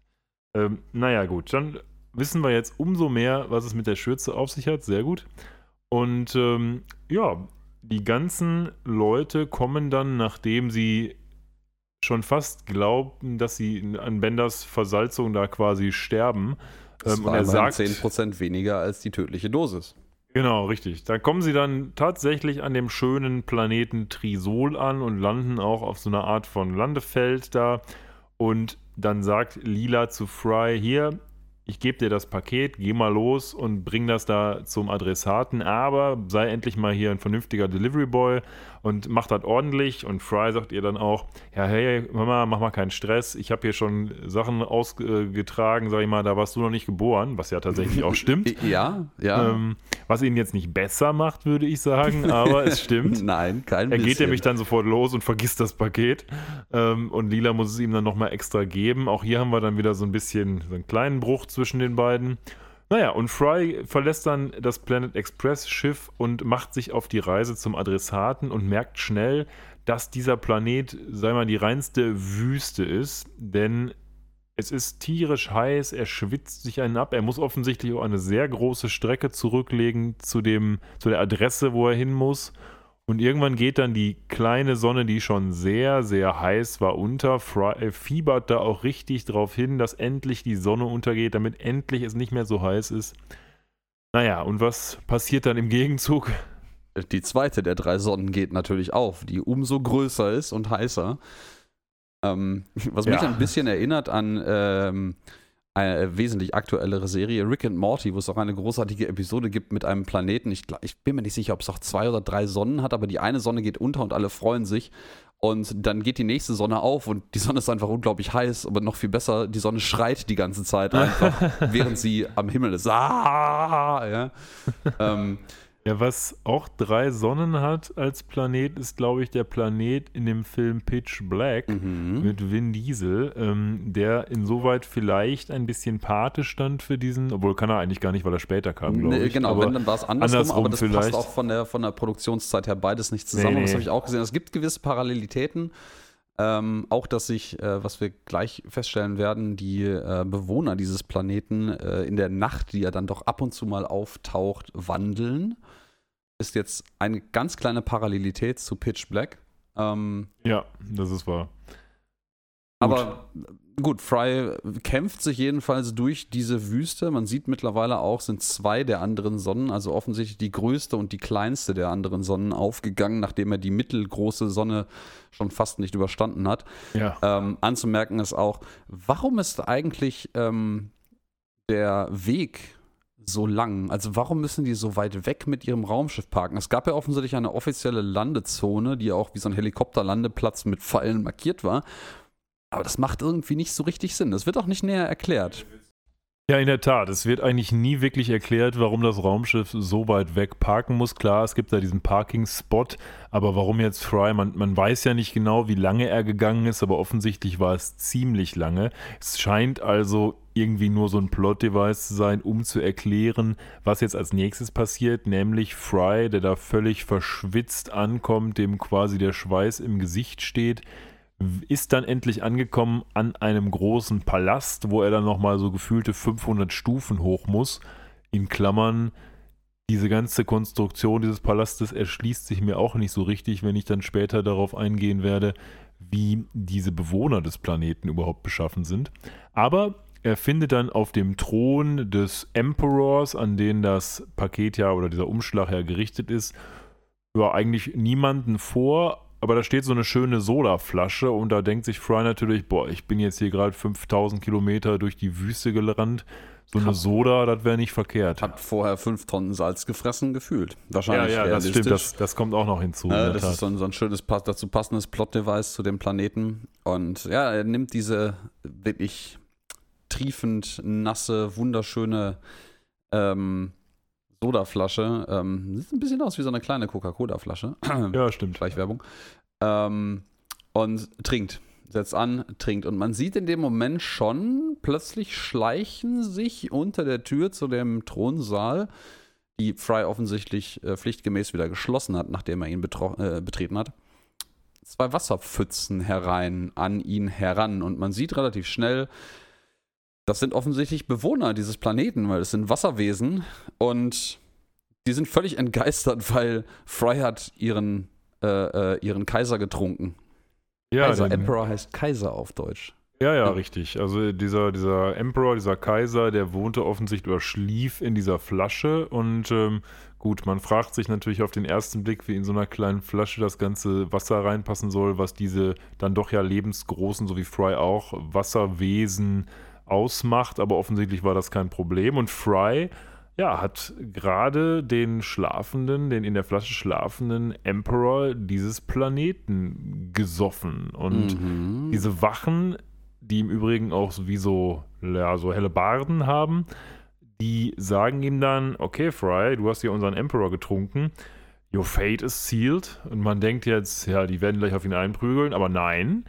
Your fate is sealed heißt bei denen All hail the new Emperor. Und wir Ja. werden ja auch später noch erleben, dass das eine Sache ist, die offensichtlich sehr häufig vorkommt. Ja, Traditionen sterben niemals aus. Was bei denen allerdings sehr häufig ausstirbt, sind offensichtlich Kaiser. Ja, ja, Ähm, das ist so. Das ist nämlich offensichtlich Tradition, dass die immer äh, von ihrem Vorgänger quasi ähm, ermordet werden hier. Und das ist völlig normal. Ähm, da sind dann auch mehr dazu gekommen. Also am Anfang waren es nur zwei, jetzt sind es irgendwie sechs, sieben, acht von diesen Wasserwesen, den, den äh, Trisolians. Ähm, und ja, fast forward, Schnitt. Äh, plötzlich sitzt äh, Fry mit einer Krone, immer noch mit seinem verschwitzten, mittlerweile getrockneten äh, äh, T-Shirt auf dem Thron, lässt sich von zwei Wassermädchen äh, befächern. Scheinbar, was sehr paradox im Übrigen ist, ist, dass es aus diesem Planeten allgemein extrem warm, was es umso unwahrscheinlicher macht, dass sich wirklich solche Wasserwesen dort halten können. Aber Ja. die müssten alle verdunsten. Es gibt da diverse Unwägbarkeiten. Die erste Unwägbarkeit ist die, die du gerade genannt hast. Die müssten eigentlich alle verdunsten. Okay, ich nehme noch von mir aus mit, dass die aus irgendeinem uns unbekannten Material bestehen, das nicht verdunstet, von mir aus. Diese Wasserwesen können sich ja auch in so Pfützen verwandeln, die so, sag ich mal, ja, sich rumbewegen. So. Jetzt haben wir aber zum Beispiel diese beiden Mädels, die dem Fry da mit ihren Fächern was zuwählen, ja so eine Haarband an. Das Haarband ist ja offensichtlich nicht aus Wasser. Was passiert denn mit dem Haarband, wenn die sich jetzt verflüssigen? Das auch zu Wasser und wird das auch wieder zum Haarband? Niemand weiß es. Das so ist genau. alles schwierig. Genauso wie die Frage, warum bauen Wesen, die komplett aus Wasser bestehen, einen Palast mit 500 Stufen? Mm, Ja, aber wie man sieht, sie können ja, das, sie können ja offensichtlich sehr elegant ähm, dorthin fließen und die Stufen hochfließen, was dann viel weniger Sinn macht, ist, wenn sie einfach unter der Türkante durchfließen können. Warum hat der Thronsaal eine Tür? Damit sie, wie man später ja sieht, diese Tür nicht mehr öffnen können. Das werden wir dann auch noch sehen. Ja, ja. Aber es wäre doch viel sinnvoller, wenn die dann irgendwie so eine Art von Wasserrutsche oder irgendwie sowas dahin bauen, statt eine Treppe. Also ist doch viel schöner für die. Schon, ja, aber vielleicht kommen sie da schwieriger hoch. Vielleicht kommen sie da nie wieder hoch, sondern nur runter, wer weiß. I don't know. Ähm, man weiß es nicht so genau. Aber hier, hier wird tatsächlich auch ein, ein, wieder ein Charakter eingeführt, der, glaube ich, in späteren Episoden noch das ein oder andere Mal auftaucht. Ähm, nämlich Merc, der Hohepriester dieser Gesellschaft. Und der hat sein, sein fancyes Hütchen auf und das sieht man später nochmal häufiger, was ähm, einige Leute dazu verleitet hat, dass diese ganze Gesellschaft dieser Trisolians ein bisschen an das alte Ottomanische Reich erinnert. Oh, echt? Okay. Vom, vom ganzen Habitus her. Ja, ich habe das jetzt nicht, ich habe das mal so als Anspielung, die ich gelesen habe, hingenommen und nicht näher irgendwie nachgeprüft, aber so in meinem völlig naiven Gefühl, es passt. Auch so mit diesen Hütchen irgendwie, mit so einem Fest irgendwie. Das, äh, Ja, ähm, Fezes are cool, natürlich. Ja. Keine Doctor Who-Anspielung. und äh, Gorgak, ja. genau, Gorgak heißt ist der andere, Prime Minister, der jetzt, beziehungsweise der ehemalige Prime Minister. der jetzt von Fry wieder zum Premierminister ernannt werden möchte, aber äh, Bender ist schon der neue Premierminister. Wohl auch mehr aufgrund dessen, dass Fry ganz gerne äh, mehr Stimmen auf seiner Seite haben möchte für seine Aktion, weil Lila ist ganz und gar nicht erbaut äh, über seine Ich trink den alten Kaiser Aktion und Nee. äh, macht da eine riesige Szene im Thronsaal, während äh, Fry fleißig seine Minister benennt, unter anderem halt Bender, der natürlich sofort völlig überzeugt davon ist, dass das alles richtig war, was Fry getan hat. Es ist ganz lustig, weil Lila äh, wirft ihm dann vor, hey, Fry, was ist mit dir los, ey? Du, du siehst deine Flasche und trinkst sie, es hätte doch genauso gut Gift sein können. Und Fry entgegnet, ja, ja, kann schon sein. Aber ganz ehrlich, war 50-50. Das war genauso wahrscheinlich, dass es ein Emperor sein könnte. Und da muss ich doch sagen, ob das so stimmt von der Risikoverteilung, da bin ich nicht so sicher. Na, da müsste man mal äh, jemanden aus dem Versicherungsbusiness äh, fragen. Die sind sehr gut in Risikoeinschätzung und Kalkulation, aber ich würde behaupten, Fry erzählt Unsinn. Ähm, Der Fry hat jetzt quasi dafür gesorgt, dadurch, dass er jetzt der neue Emperor ist, dass er sich selbst ein Paket geliefert hat. ja, das Nämlich- ist sehr spannend, ne? Nämlich das, was er eben dahin gebracht hat. Äh, Und was ist in diesem Paket denn drin? hier in diesem Paket ist, man hat es vielleicht ein bisschen geahnt, ein Schild, auf dem steht, Please don't drink the Emperor. Bitte trinken Sie nicht den Kaiser. Ähm, aber hilft so ein Schild, habe ich mich gefragt, weil es weiß doch keiner, dass in dieser Flasche der Kaiser drin ist, wenn du da reinkommst und kein Typ da ist, der es dir sagt. Und wenn da jetzt ein Schild steht, der das sagt, der das mir sagt, trink nicht den Kaiser, denke ich mir, alles klar, mache ich nicht und trinke ihn dann aus Versehen trotzdem. Ja, gut, die Wahrscheinlichkeit, dass irgendjemand sich vor so einem Thronsaal einen dummen Witz erlaubt, der irgendwie drei Levels deep ist, ist eher unwahrscheinlich. Und wenn der jetzt steht, trink den Kaiser bitte nicht. Und das Einzige, was du in diesem Thronsaal siehst, ist eine erfrischend äh, kühle Flasche äh, Wasser. Und das so ziemlich das Einzige ist, was man aus Versehen hier trinken könnte. Könnte man, wenn man zumindest mal einen Moment innehält und drüber nachdenkt, was Fry nicht tut, auf die Idee kommen, das ist der Kaiser. Ja, Fry wäre dafür. Also ich glaube, ob das Schild da hängt oder nicht, ist für Fry schlichtweg egal. Er hätte es so oder so gemacht. Ja. Aber es ist natürlich Und ein netter Gag. Jetzt, jetzt kommen wir gerade zu meiner Theorie, die ich vorhin mal irgendwann erwähnt hatte, weil du meintest, das, ist, das macht überhaupt keinen Sinn, dieses, was wir da noch nicht gesagt hatten, dieses Schild aus äh, einer, einer entfernten Galaxie liefern zu lassen. Und man sieht hier um den Thron herum hängen Schilder in diversen Schriftzeichen und ich mutmaße Sprachen drumherum, um und man kann natürlich mutmaßen, dass es alles die gleiche Warnung ist in verschiedensten Sprachen. Wahrscheinlich. Und entweder ist es für die die einzige Möglichkeit oder eventuell sogar Tradition, ähm, sich einfach die Schilder dieser Warnung von den jeweiligen äh, Native Speakern, also Muttersprachlern, selber zu bestellen und zukommen zu lassen. Ja, finde ich erstmal einen guten Erklärungsansatz. Das Schild ist halt leider so literal ein paar Sekunden zu spät angekommen, beziehungsweise zu spät ausgepackt worden. Was mich dann allerdings, wenn man diesem Erklärungsansatz folgt, der erstmal für sich sehr plausibel klingt, was mich dann zu der nächsten Frage bringt, wenn sich doch die Trisolianer mit Fry und Konsorten unterhalten können, dann können sie doch Englisch. Ja, das ist, das ist ja auch bei, bei Star Trek immer ja, aber. Die haben den Universalübersetzer immer. Ja, ja, ja, der, der, ist aber irgendwann auch so als Deus Ex Machina äh, Plot Device erfunden worden, um das irgendwie zu rechtfertigen, warum das alles funktioniert. Hm, deswegen, deswegen meine Theorie, dass es irgendwas mit einer gewissen Tradition auf diesem Planeten zu tun hat, weil eine rationale Entscheidung wäre es ansonsten nicht von offensichtlich dem ursprünglichen Muttersprachler Planeten dieser Sprache das Schild zu bestellen. Nee. Das hätte man dann auch einfach selber malen können. Ja, ja, in der Tat. Man muss dazu ja nicht wissen, was da steht. Ich meine, gut, vielleicht steht dann da irgendwann Sonnenuntergang, äh, äh dunkle Rose, Nacht stattdessen, weil sie nicht wissen, was sie da schreiben. Ja, vielleicht hätte man einfach in Bildsprache so eine Flasche durchgestrichen oder irgendwie sowas machen müssen. Ja, aber ob das universell ist, da streiten sich die Geister auch drüber. Ja, ja, das weiß man nicht, natürlich nicht. Also die Flasche wäre mit Sicherheit am Umriss als solches erkennbar von jemandem, der im passenden Spektrum in der Lage ist, irgendwie Licht wahrzunehmen. So, das ist ja auch noch immer noch so eine Generalvoraussetzung, die nicht unbedingt universell ist. Aber ob man das durchgestrichen Zeichen dann als Verbot interpretieren würde? Hm. Aber es wäre ja vielleicht mal eine Maßnahme gewesen, dass man diese Flasche nicht einfach da so um den Stuhl stehen ja, Oder lässt. einfach mal einen Deckel drauf machen, den man nicht aufkriegt. Ja, dann das kommt ist, er ja nicht mehr also, raus. Ich sag mal, ich mutmaße mal, dass das, was zuerst unter, dem, unter der Tür durchgeschlichen kam, die Wachen sind.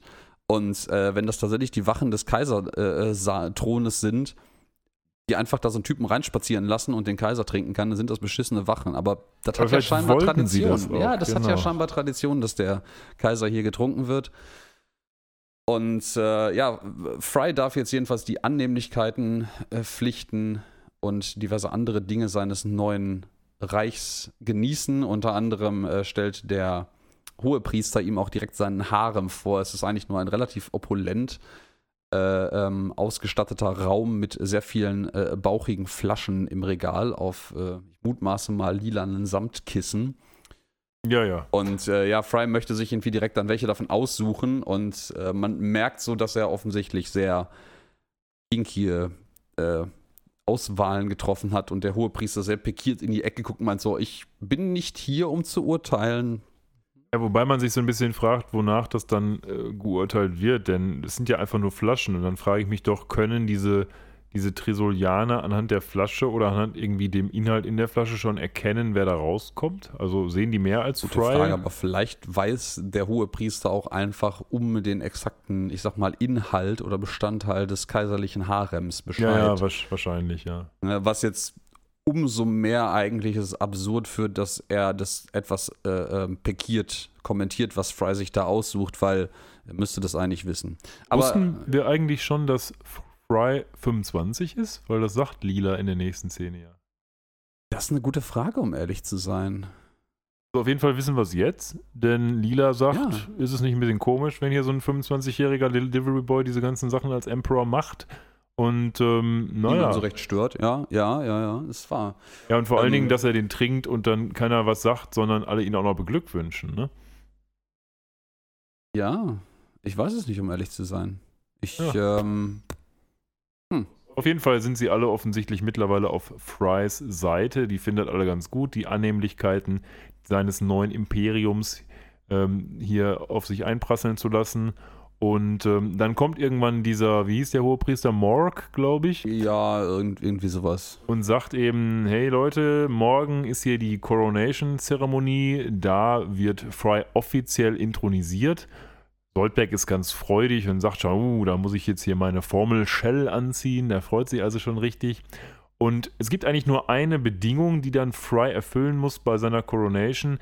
Er muss eine absolut perfekte Rezitation von seiner Ahnentafel sozusagen mhm. darbieten. Er hat also, kriegt also ein Buch und da steht, glaube ich, diese ganze Geschichte drin, wer wen wie getrunken hat ja. oder getötet hat. Und das muss er perfekt rezitieren, ansonsten könnte das für ihn übel enden. Ja, es ist, es ist der, der, der, ähm, ach, wie heißt es auf äh, Deutsch, ist der quasi der, der Diensteid oder der, der kaiserliche Eid, den er schwören muss. Und zwar, er darf ihn nicht aus dem Buch ablesen. Er muss ihn aus dem Gedächtnis vorlesen. Und äh, wenn man, glaube ich, so richtig sieht, hat er dafür noch exakt einen Tag Zeit. Oder zumindest irgendwas in der Größenordnung von ein bis ein paar Tagen. Ja, ich glaube, die haben doch gesagt, dass am nächsten Tag diese Coronation sein soll. Dann hat er also quasi noch einen Tag und ähm, die machen dann aber erstmal nichts in diese Richtung, dass er da was auswendig lernt, sondern sie geben erstmal so eine Pre-Coronation Party, wo Fry dann schön was trinken kann und vier von diesen Trisolianern in so Gläsern, in denen sie selbst rumschwimmen, so ein bisschen so, so Musik machen, indem sie ein, ein Gläserquartett quasi an den Rändern so quasi rumschrauben und dann so schöne Glasmusik da rauskommt. Und das Ganze ist eigentlich ja, scheint für alle ganz nett zu sein, sag ich mal.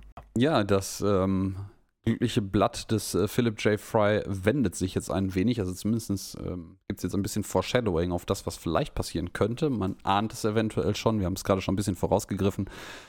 Äh, Lila führt ihn offensichtlich in äh, die Halle der Ahnen oder wie auch immer man das nennen muss. Es ist ein langer, langer Gang mit ganz vielen Gemälden der ehemaligen, ähm, der ehemaligen Kaiser und stellt fest für ihn, was ihm selber noch nicht aufgefallen ist, die haben alle nicht so lange regiert und die sind alle von ihrem jeweiligen Nachfolger getrunken oder anderweitig ähm, aus dem Leben entfernt worden.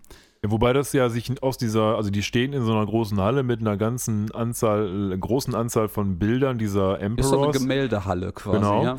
Und ich sag mal, da stehen aber ja keine Jahreszahlen dran, da stehen immer nur die Namen dran. Deswegen bin ich mir nicht so ganz sicher, woher Fry jetzt plötzlich weiß, abgesehen davon, dass Lila das irgendwie auf anderem Wege hat rausfinden können, dass das tatsächlich immer so kurze Amtszeiten waren. Weil es kann ja auch einfach sein, dass das die, die Emperors von vor drei Milliarden Jahren alle sind.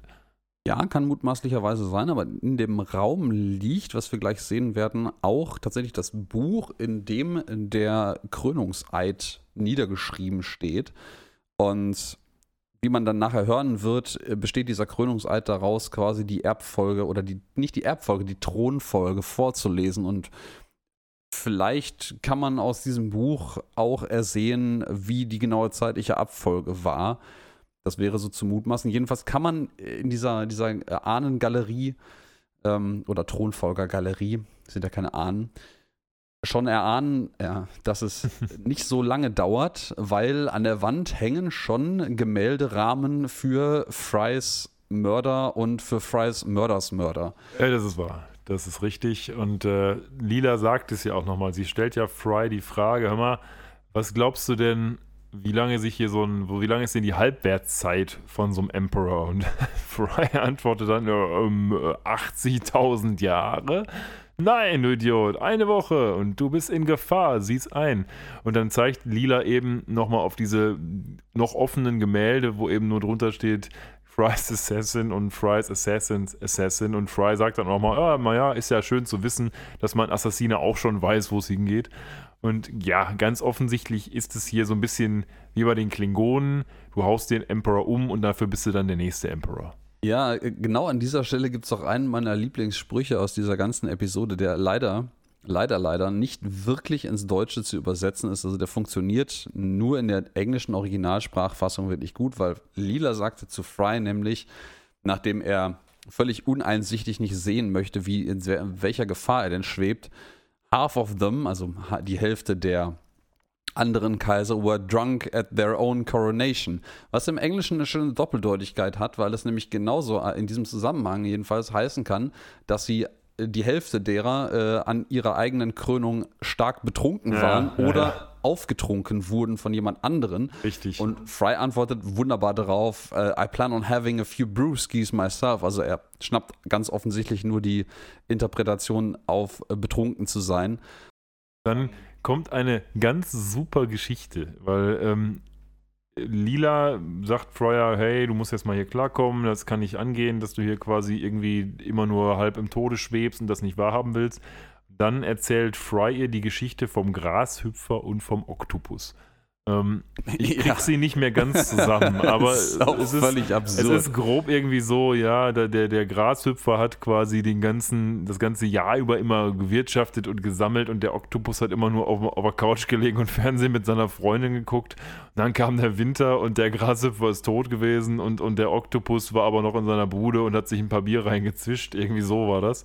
Ähm, und Fry möchte Lila dann mit dieser großartigen Geschichte überzeugen, aber Lila kann sich nur noch zu einem I give up durchringen.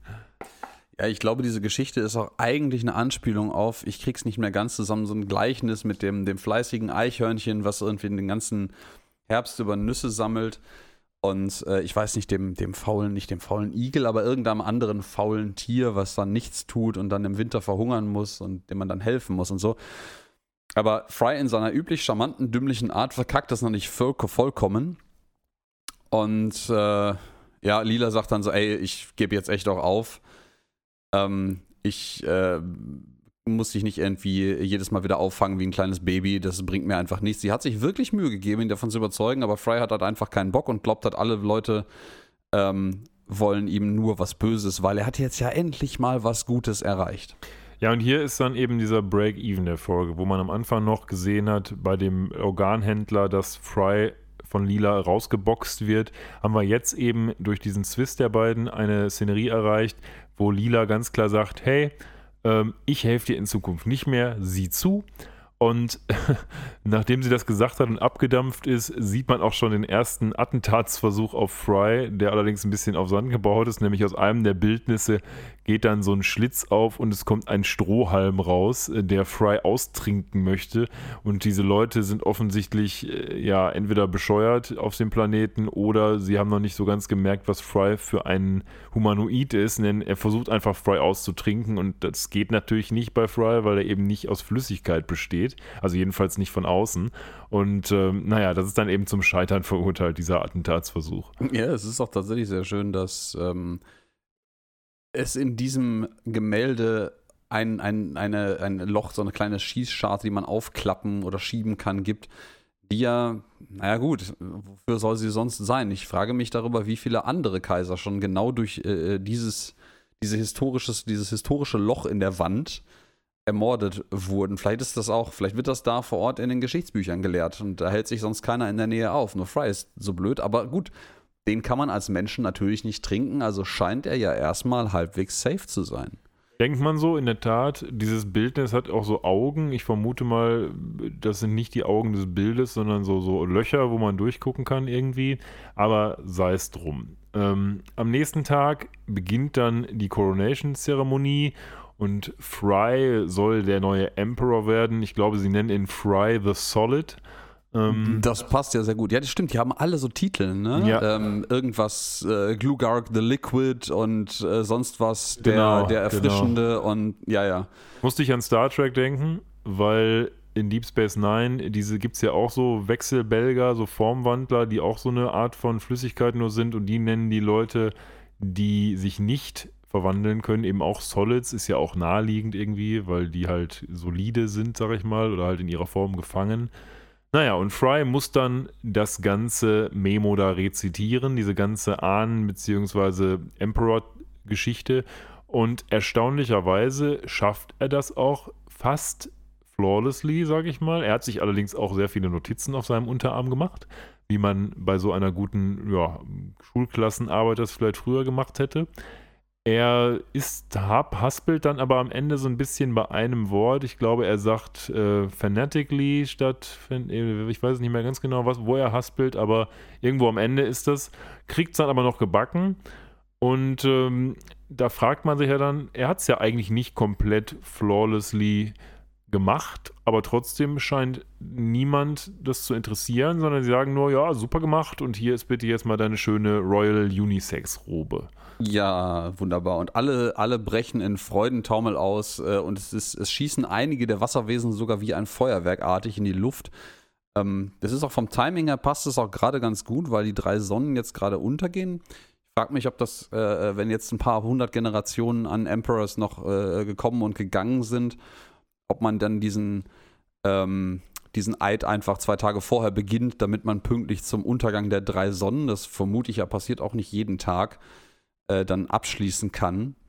Nee, das stimmt. Ist auch ganz interessant zu sehen, was die anderen Gäste so tragen. Also nicht diese ganzen Trisolianer, sondern äh, die Planet Express Crew, weil äh, Bender hat so eine Art von, von Schärpe an über seinem Roboterkörper und hat so ein, so ein Martini-Glas in der Hand und Soldberg trägt seine Formel Shell offensichtlich, die, die aber aussieht wie ein Smoking. Die aussieht wie ein Smoking. Ich frage mich halt, ob der da über seiner Formel Shell den Smoking trägt oder ob die Formel Shell so angemalt ist wie seine. Ja, eben, Smoking, vielleicht ist das ja, ja auch die Formel Shell, ähm, man weiß es nicht. Äh, an, äh, du hast aber schon richtig gesagt, Bender trägt plötzlich eine Schärpe, die hat er. Ähm, glaube ich, ich weiß nicht, ob er die in der Szene vorhin, als er zum Premierminister ernannt wurde, auch schon plötzlich hatte. Könnte Aber sein. Wenn man genau hinguckt, erkennt man, dass da Medaillen drauf hängen und man ja. kann einige der Medaillen identifizieren. Weißt du, was das für welche sind? Nein, keine Ahnung, Nein. aber erklär es mir sind, gerne. Da sind, da sind zwei sehr gut erkennbar, die nämlich eine schöne Anspielung sind. Auf der einen der Medaillen ist nämlich unverkennbar der Kopfumriss von Homer Simpson zu sehen. Ach, okay. Äh, und die andere ist tatsächlich ein ähm, eine, ähm, ein Arm, ein sehr muskulöser Arm, der ähm, ein Nudelholz festhält. Das heißt, das scheint also quasi seine, äh, sein, sein, seine Designation als Schiffskoch noch etwas zu unterstreichen.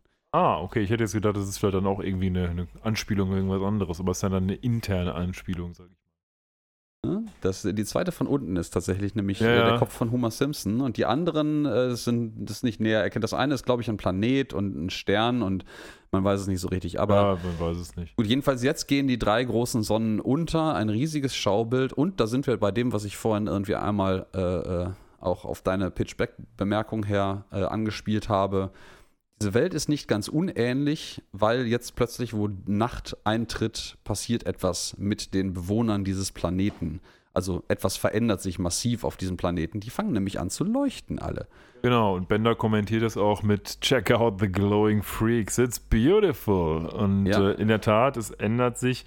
Ich habe jetzt gerade nochmal drüber nachgedacht, als man diese Coronation-Szene gesehen hat, da waren ja aber, aber Tausende von Trisolianern da auf diesem Platz.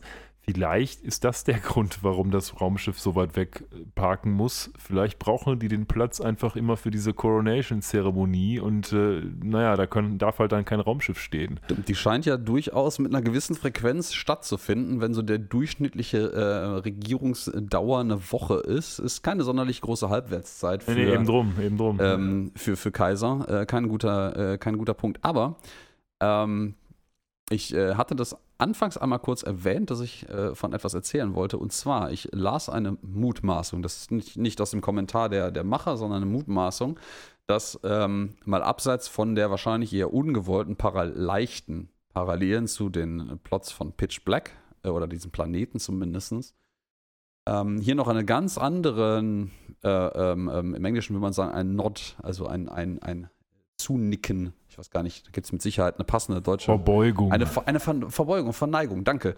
Ähm, vor etwas anderem ist, wo wir schon mal eine Anspielung drauf hatten, zumindest auf den gleichen Autor, nämlich auf eine eben eine Kurzgeschichte von dem guten Stanislav Lem, ah. ähm, nämlich Solaris. Mhm. Und äh, in dieser Geschichte geht es um einen Planeten, der quasi ein Wasserplanet ist, wo ähm, die Wassermasse dieses Planeten quasi ein eigenständiges äh, äh, Wesen, also einen riesigen großen Organismus darstellt. Und ich weiß nicht, ob der nachts auch leuchtet oder ähnliche Dinge tut, aber das hat einige Leute offensichtlich verleitet, das niederzuschreiben, dass das möglicherweise eine Anspielung darauf sein könnte. Ja, kann ja auch sein. Ähm, wahrscheinlich wird man es nicht herausfinden, wenn die äh, Audiokommentare dazu nichts hergeben und auch sonst die Primärquellen nichts sagen. Aber möglich ist es, klar. Ja, genau. Man kann ja viel reininterpretieren. Also zumindest ähm, der, der äh, in Stanislav Lem äh, Erzählung benannte Planet hat, äh, ist ein binäres Sonnensystem, also aus zwei Sonnen, nicht drei wie dieser Planet. Also man könnte sagen, es ist durchaus vergleichbar.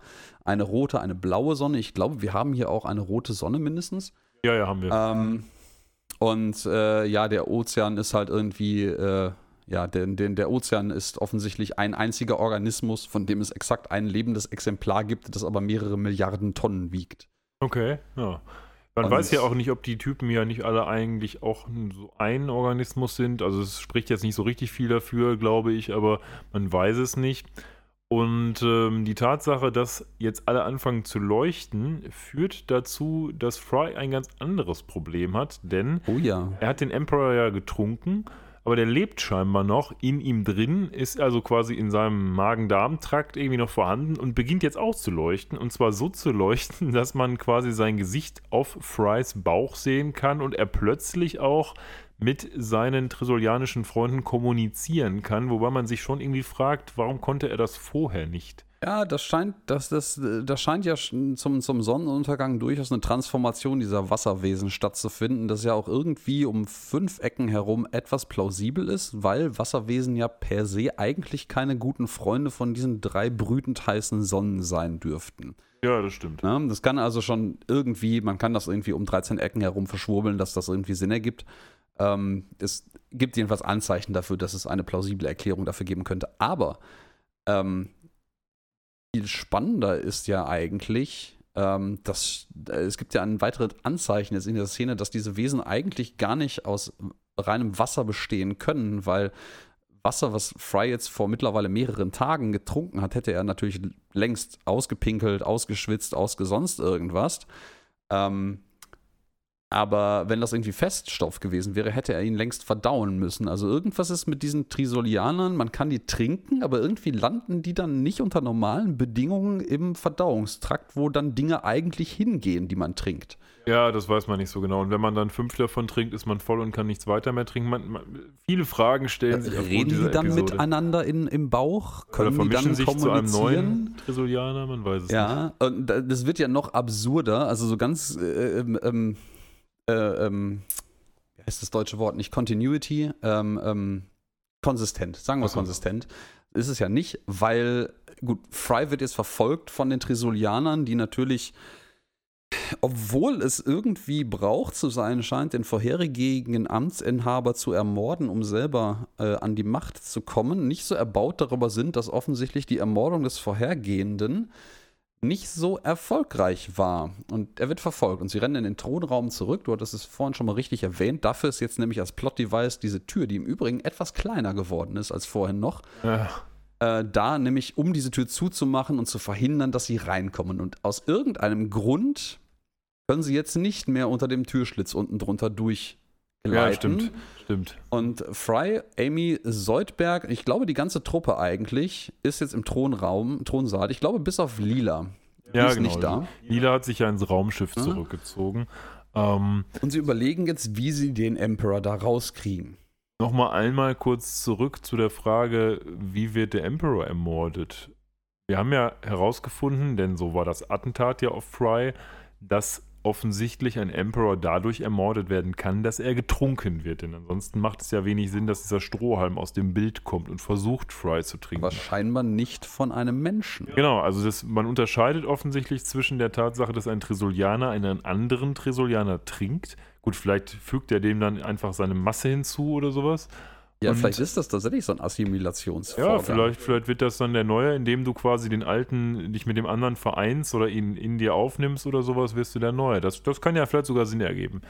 Naja, auf jeden Fall wird dann darüber nachgedacht, wie kriegen wir denn jetzt hier bitteschön den Emperor, der ja noch in Frys Bauch lebt, aus Frys Bauch wieder raus. Und dann überlegen sie sich so, was könnte man denn machen? Ja, man könnte viel schwitzen. Ich glaube, Soldberg als der gute Arzt wird Der auch nochmal gefragt ist, ja. was er machen kann. Der sagt irgendwie sowas, ja, man könnte irgendwie den in, ich weiß gar nicht, was er sagt, eine dicke Zentrifuge packen oder ja, sowas. Ja, genau. Und dann das einzige Problem wäre halt, dass Fry danach nur noch ein Haufen Matsch ist. Aber naja, mein Gott, Ach, die immerhin wär's Knochen, ich vergesse immer die Knochen. Genau. Ähm, Das Schöne ist tatsächlich, er greift auch ein bisschen in dem vor, was die Trisolianer offensichtlich als eine dieser Möglichkeiten schon längst vorgesehen haben. Die kommen nämlich dann irgendwann, wie man in einer der Folgeszenen direkt sieht, mit ähm, wie so ein, als, hätte, als würde man so eine große, ähm, ein großes Katapult für eine Belagerung anschleppen mit so einer überdimensional großen Saftpresse an, ja, ja, ja. Ähm, wo sie offensichtlich ihren äh, vormaligen Kaiser extrahieren wollen. Und die versuchen in der Zwischenzeit alle ziemlich erfolglos, sich gegen diese äh, gegen diese äh, Tür zu schmeißen und äh, bemerken dann, dass so langsam, langsam die Versiegelung schon anfängt aufzuquillen. Also steter Tropfen hüllt, hüllt den Stein, stimmt hier offensichtlich. Ja, und in der Zwischenzeit versucht Fry zu weinen, weil sie sich darauf geeinigt haben, dass es entweder, naja, die Zentrifuge sein muss oder eben das Weinen. Und Bender versucht ihm dabei zu helfen, indem er ihn zum Weinen bringt und erzählt ihm quasi verschiedene schreckliche Dinge, zum Beispiel, was er für ein Idiot ist oder dass all seine Freunde schon lange tot sind in der, aus der Vergangenheit oder dass es gar keinen Gott gibt und seine ganzen, äh, seine ganzen Glauben einfach lachhaft sind. Aber Fry ist plötzlich sehr, sehr wenig zumute zu weinen, sondern scheint das alles zwar traurig, aber gelassen hinzunehmen, währenddessen Bender die anderen beiden, die da im Thronsaal sind, nämlich Amy und Soldberg, quasi mit einer einzigen Bemerkung zum Heulen bringen kann. Ja, der, ähm, der scheinbar, da, äh, scheinbar ist er sehr gut darin, Leute gerade niederzumachen. Aber nochmal zurück zu diesem, diesem merkwürdigen Prozess, ja. Ähm, wir sind jetzt dabei, dass wir die Vorschläge hatten, ihn in eine Saftpresse zu schmeißen, ihn auszuquetschen, äh, den, den Emperor auszuschwitzen, was offensichtlich mangels äh, Hitze gerade in der Nacht nicht funktioniert. Und scheinbar ist das das Einzige, was gerade ihn daran hindert, ihn auszuschwitzen. Äh, und er kann ihn gerade auch nicht ausweinen. Warum zum Henker hat er das nicht in den vergangenen drei, vier, fünf Tagen schon längst gemacht, wo er in der sengenden Sonnenhitze draußen saß, geschwitzt hat wie ein Schwein und mit Sicherheit auch das ein oder andere Mal pinkeln musste?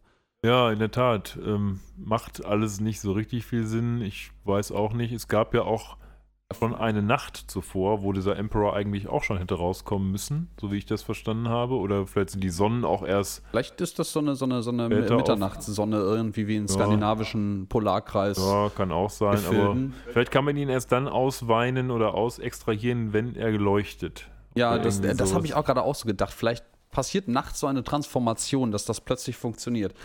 Ähm, naja, aber ähm, nachdem das alles irgendwie so halbwegs vergeblich war und Bender es nicht schafft, Fry erfolgreich zum Holz zu bringen, versucht er Lila anzurufen. Irgendwie gibt es nämlich in diesem Thronsaal ein lächerlich riesiges Bildtelefon an der Wand.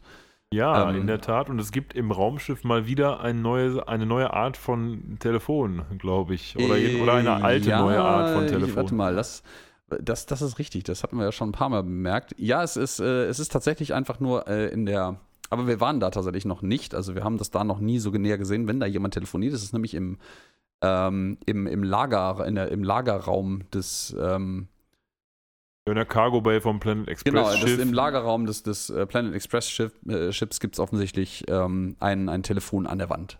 Aber auch da ist es wieder so ein altes Bakelit-Telefon gefühlt, äh, das in der Wand klebt. Wir haben also schon jetzt gesehen, es gibt im Planet Express Schiff eine ganze Reihe von verschiedenartigen Telefonhörern und Telefonanrufmaschinen.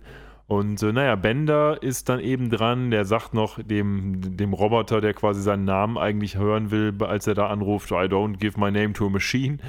ähm, und wird dann zu Lila durchgestellt, denn Lila ist ja so ein bisschen sauer auf Fry noch und äh, sie wollen aber dann eben doch nochmal miteinander reden, um zu gucken, was ist denn da los. Ja, sie war nicht ganz ein bisschen sauer auf Fry, aber schon ziemlich. Also sie war sehr sauer offenkundig und hatte eigentlich gar keinen Bock drauf. So, ähm, weil wüsste nicht, warum sie helfen sollte. Sie hat es jetzt schon 15 Mal irgendwie versucht, äh, das zu schaffen und, und nee. Ja, und die, sie versuchen halt, sie dazu zu bringen, dass sie vorankommt, also vorbeikommt vielmehr, nicht nur vorankommt.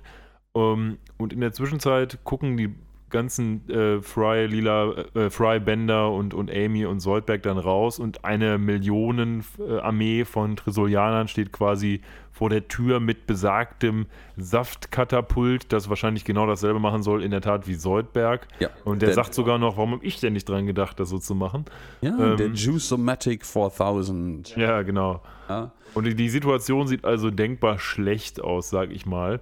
Und tatsächlich sagt Fryer dann auch, das ist ja eigentlich der traurigste Tag meines Lebens und verdammt nochmal, ich kann nicht mal heulen deswegen. Aber dann gibt es eben den Moment der Hoffnung, wo sie dann sehen, dass Lila inmitten dieser Millionen von Tresolianern sich gerade ihren Weg freikämpft in Richtung äh, unserer Planet Express Crew, die im Palast. Ja, aber sitzt. sie ist natürlich nummernmäßig total unterlegen. Und äh, die verbliebenen anderen drei außer Fry im Thronsaal stellen relativ schnell fest, beziehungsweise Bender stellt fest, dass die Erzählung darüber, dass Lila sich gerade ihm zu Hilfe durch diese Horden an Trisolianern kämpft und offensichtlich verzweifelt es nicht schafft und völlig überrannt wird von denen, sorgt dafür, dass Fry plötzlich doch traurig und reumütig wird und anfängt zu weinen. Und die fangen dann an, immer grausigere Geschichten davon zu erzählen, was da draußen gerade mutmaßlich mit Lila passiert. Und äh, Fry fängt an zu weinen und Amy springt zur Hilfe und äh, fängt quasi mit der ganz eingangs äh, ausgetrunkenen Flasche die Tropfen des alten Kaisers auf. Genau. Das funktioniert aber nur so lange, bis Lila es tatsächlich geschafft hat, sich doch durchzukämpfen durch diese Wasserwesen zum Thronsaal und den Thronsaal selber betritt während die, ähm, das Narrativ im Thronsaal gerade zur, ähm, zum Höhepunkt kommt, nämlich dass Lila eigentlich tot sein soll und äh, alle offensichtlich hoffen, dass jetzt Fry in, in Tränenflüsse ausbricht, damit das Ganze ein schnelles Ende hat. Ja, genau. Sie, sie versuchen also Fry weiß zu machen, dass Lila jetzt quasi gestorben ist und wie du richtig sagst, das funktioniert soweit so gut. Und Fry beginnt dann auch eben seine Tränen bzw. den Emperor langsam auszuweinen. Und ähm, er sagt es dann ja auch nochmal, dass er eigentlich in seiner Rolle, sag ich mal, als derjenige, der von der da, da steht und die Hilfe von Lila braucht, sich eigentlich auch ganz gut fühlt. Und diese klassische Rollenaufteilung zwischen den beiden findet Fry gut. Und ja, da, da, da, offenbaren sich ja dann auch am Ende des Tages wieder Frys Gefühle. Also ich glaube, wenn man das so sieht, dann braucht die tatsächlich nicht die Swamp Root, denn Fry würde, glaube ich, schon ganz gerne mehr mit Lila machen. Nur Lila weiß das noch nicht so genau. Und diese ganze Geschichte bricht dann in sich zusammen, als Fry gerade anfängt zu weinen und Lila plötzlich mit einem Enterhaken durchs Fenster kommt. Wie auch immer sie das jetzt geschafft hat gegen diese Übermacht von Tresolianern. Aber das führt natürlich dazu erstmal, dass Fry sagt, ach, du bist ja noch am Leben. Und naja, der Plan erstmal gescheitert ist, sag ich mal, ihn zum Weinen dadurch zu bringen. Ja, der erstmal ist der Plan gescheitert, aber man ist ja pragmatisch an dieser Stelle und äh, wir haben den ersten Anfang gemacht. Was macht man also ansonsten? Naja gut, es gibt doch noch eine andere Möglichkeit, Leute zum Heulen zu bringen, weil offensichtlich sieht man, es wird gerade echt eng, weil die Trisolianer so langsam es schaffen, durch äh, das Tor zum Thronsaal durchzubrechen und Soldberg versucht mit seinen Mundtentakeln diese Löcher zu stopfen und sie daran zu hindern. Und da Lila jetzt gerade sowieso ziemlich einen Brass auf Fry hatte und vorhin noch im Raumschiff einen äh, Boxsack mit seinem Bild drauf verprügelt hat, fängt sie einfach an, den echten Fry zu hauen, zu treten. Ich glaube, sie tritt ihm zuerst auf den Fuß und alle anderen steigen dann äh, bereitwillig drauf ein, insbesondere Bender, ja, der direkt ja. seine Zigarre rauszückt äh, ja, und die offensichtlich an eine sehr sensitive Area, eine sehr, sehr empfindliche Stelle drückt. Das ist ganz schön, weil während Fry dann total vermöbelt wird und mit ausgedrückten Zigarren konfrontiert wird, sagt er dann, ja, ihr macht das so super, ich liebe euch alle. Und gleichzeitig weint er eben mehr und mehr Tränen, diesmal weniger, weil er so traurig ist, sondern einfach, weil es so weh tut. Ne? Und ähm, ja, er sagt sogar, eigentlich Bender zwischenzeitlich sogar noch, ja, hör mal lieber auf, aber es, es reicht dann, sag ich mal, dass die Leute ihn so sehr verprügelt haben, ähm, dass er irgendwann am Boden liegt und sie wechseln sich dann quasi ab. Und irgendwann sehen sie, oh, ähm, wir sind eigentlich alle durch und dann plötzlich haut einer wie in so einem Wrestling-Match mit so einem Holzstuhl auf Fry drauf. Und wer das ist, sehen sie erst, als sie sich ihm zuwenden. Es ist der Emperor, den Fry schon ausgeweint hat und der auch nochmal seinen Share vom, vom, von Frys Schmerz haben will und ihn nochmal mit diesem Stuhl malträtiert. Und ja, dann ist der Emperor, sag ich mal, ausgeweint. Alles ist scheinbar gut. Man sieht auch gar nicht mehr, wie die ganzen Leute jetzt fliehen oder so, sondern wir haben quasi dann schon die Endcredits laufen, weil eigentlich würde man ja denken, dass Fry jetzt trotzdem noch eine Strafe erwartet vielleicht, aber offensichtlich werden die dann einfach weggelassen von dem Planeten. Ja, ein merkwürdiger Wasserplanet mit merkwürdigen Traditionen. Ja, dann sind wir jetzt am Ende der heutigen Episode angekommen. Dann bleibt uns noch, glaube ich, nur unsere Bewertung. Wie fandest du die Episode denn? Was ist äh, deine Meinung zu den Trisolianern und dem ja, das ist, also das ist eine gute Frage. Also man muss sich hier natürlich in der Episode darauf einlassen, dass dieses Konzept der Trisolianer richtig schwierig ist, wenn man es hinterfragt. Weil warum leben die auf dem Planeten? Warum können die durch, durch kleine, kleine ähm, Türspalte fließen und später nicht? Es ist also schon ein bisschen, sag ich mal, Plot Magic dabei. Der eine hat mal die Plot Armor und die andere haben mal hier Fähigkeiten, mal da Fähigkeiten. Wobei man natürlich sagen muss, dass Konsistenz sicherlich schön ist, aber jetzt nicht zwingend eine gute Futurama-Folge ausmacht. Das K in Futurama steht für Konsistenz. Ja, in, in der Tat. Also ich fand tatsächlich fast, würde ich sagen, den ersten Teil der Episode ein bisschen stärker, als sie da in diesem neptusianischen Markt sind. Und das ist ja ein relativ langer Teil tatsächlich auch der Episode am Anfang.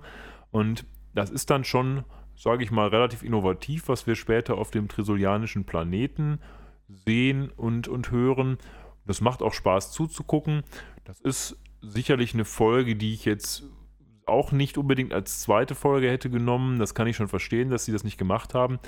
Es ist aber beileibe jetzt auch keine super schlechte Folge. Also, das war, konnte man sich gut angucken. Sie wirft viele Fragen auf, aber es ist ja auch nicht schlecht, wenn man sich über sowas mal unterhalten kann und ein bisschen drüber nachdenken kann. Ich finde das eigentlich sogar immer ganz gut, wenn man sich so ein bisschen über eine Folge äh, unterhalten kann. Macht das logisch Sinn? Wie könnte es denn sein? Oder was gibt es denn für Wege, um das logisch zu erklären? Von daher hat die Folge ja dazu schon ganz gut angeregt. Also, ich denke, ich kann hier mal was geben. Ja, ich würde, würde glaube ich, wieder zur 7 tendieren bei dieser Episode. Was, was ist denn deine Wertung? Mm, in der Summe, also nachdem ich jetzt so ein bisschen recherchiert habe und mir näher angeguckt habe, was so alles an Anspielungen und Dingen in dieser Episode passiert, finde ich das ganz schön eigentlich, was da so alles an Hintergrundinfos auch zu äh, passiert, aber ich finde, dass es alles ein bisschen unzusammenhängt. Also man hat ein paar coole Anspielungen hereingeschmissen, aber da ist irgendwie kein so in der Hinsicht kein so großer Bogen vorhanden. Ich. mich, mich hat die Episode auch nicht so hundertprozentig ab mitgenommen, muss ich sagen. Ich glaube, ich gebe dir eine 6. Ja, dann liegen wir wie immer relativ nah beieinander. Naja, und damit sind wir mal wieder am Ende dieses Fridays angekommen. Beim nächsten Mal gibt es Episode 8, wenn ich dann aus Kroatien zurückgekommen bin. Es war mir wie immer ein Fest mit Alex, dir und euch allen dort draußen an den Endgeräten. Und an dieser Stelle verabschiede ich mich dann zumindest schon mal. Aber du hast natürlich das letzte Wort, Alex. Und ja, ich äh, bedanke mich auch bei unseren Zuhörern. Ja, mit diesen Worten wünsche ich euch noch einen schönen Tag und verabschiede mich ebenso und bis zum nächsten Mal. Ciao. Ciao.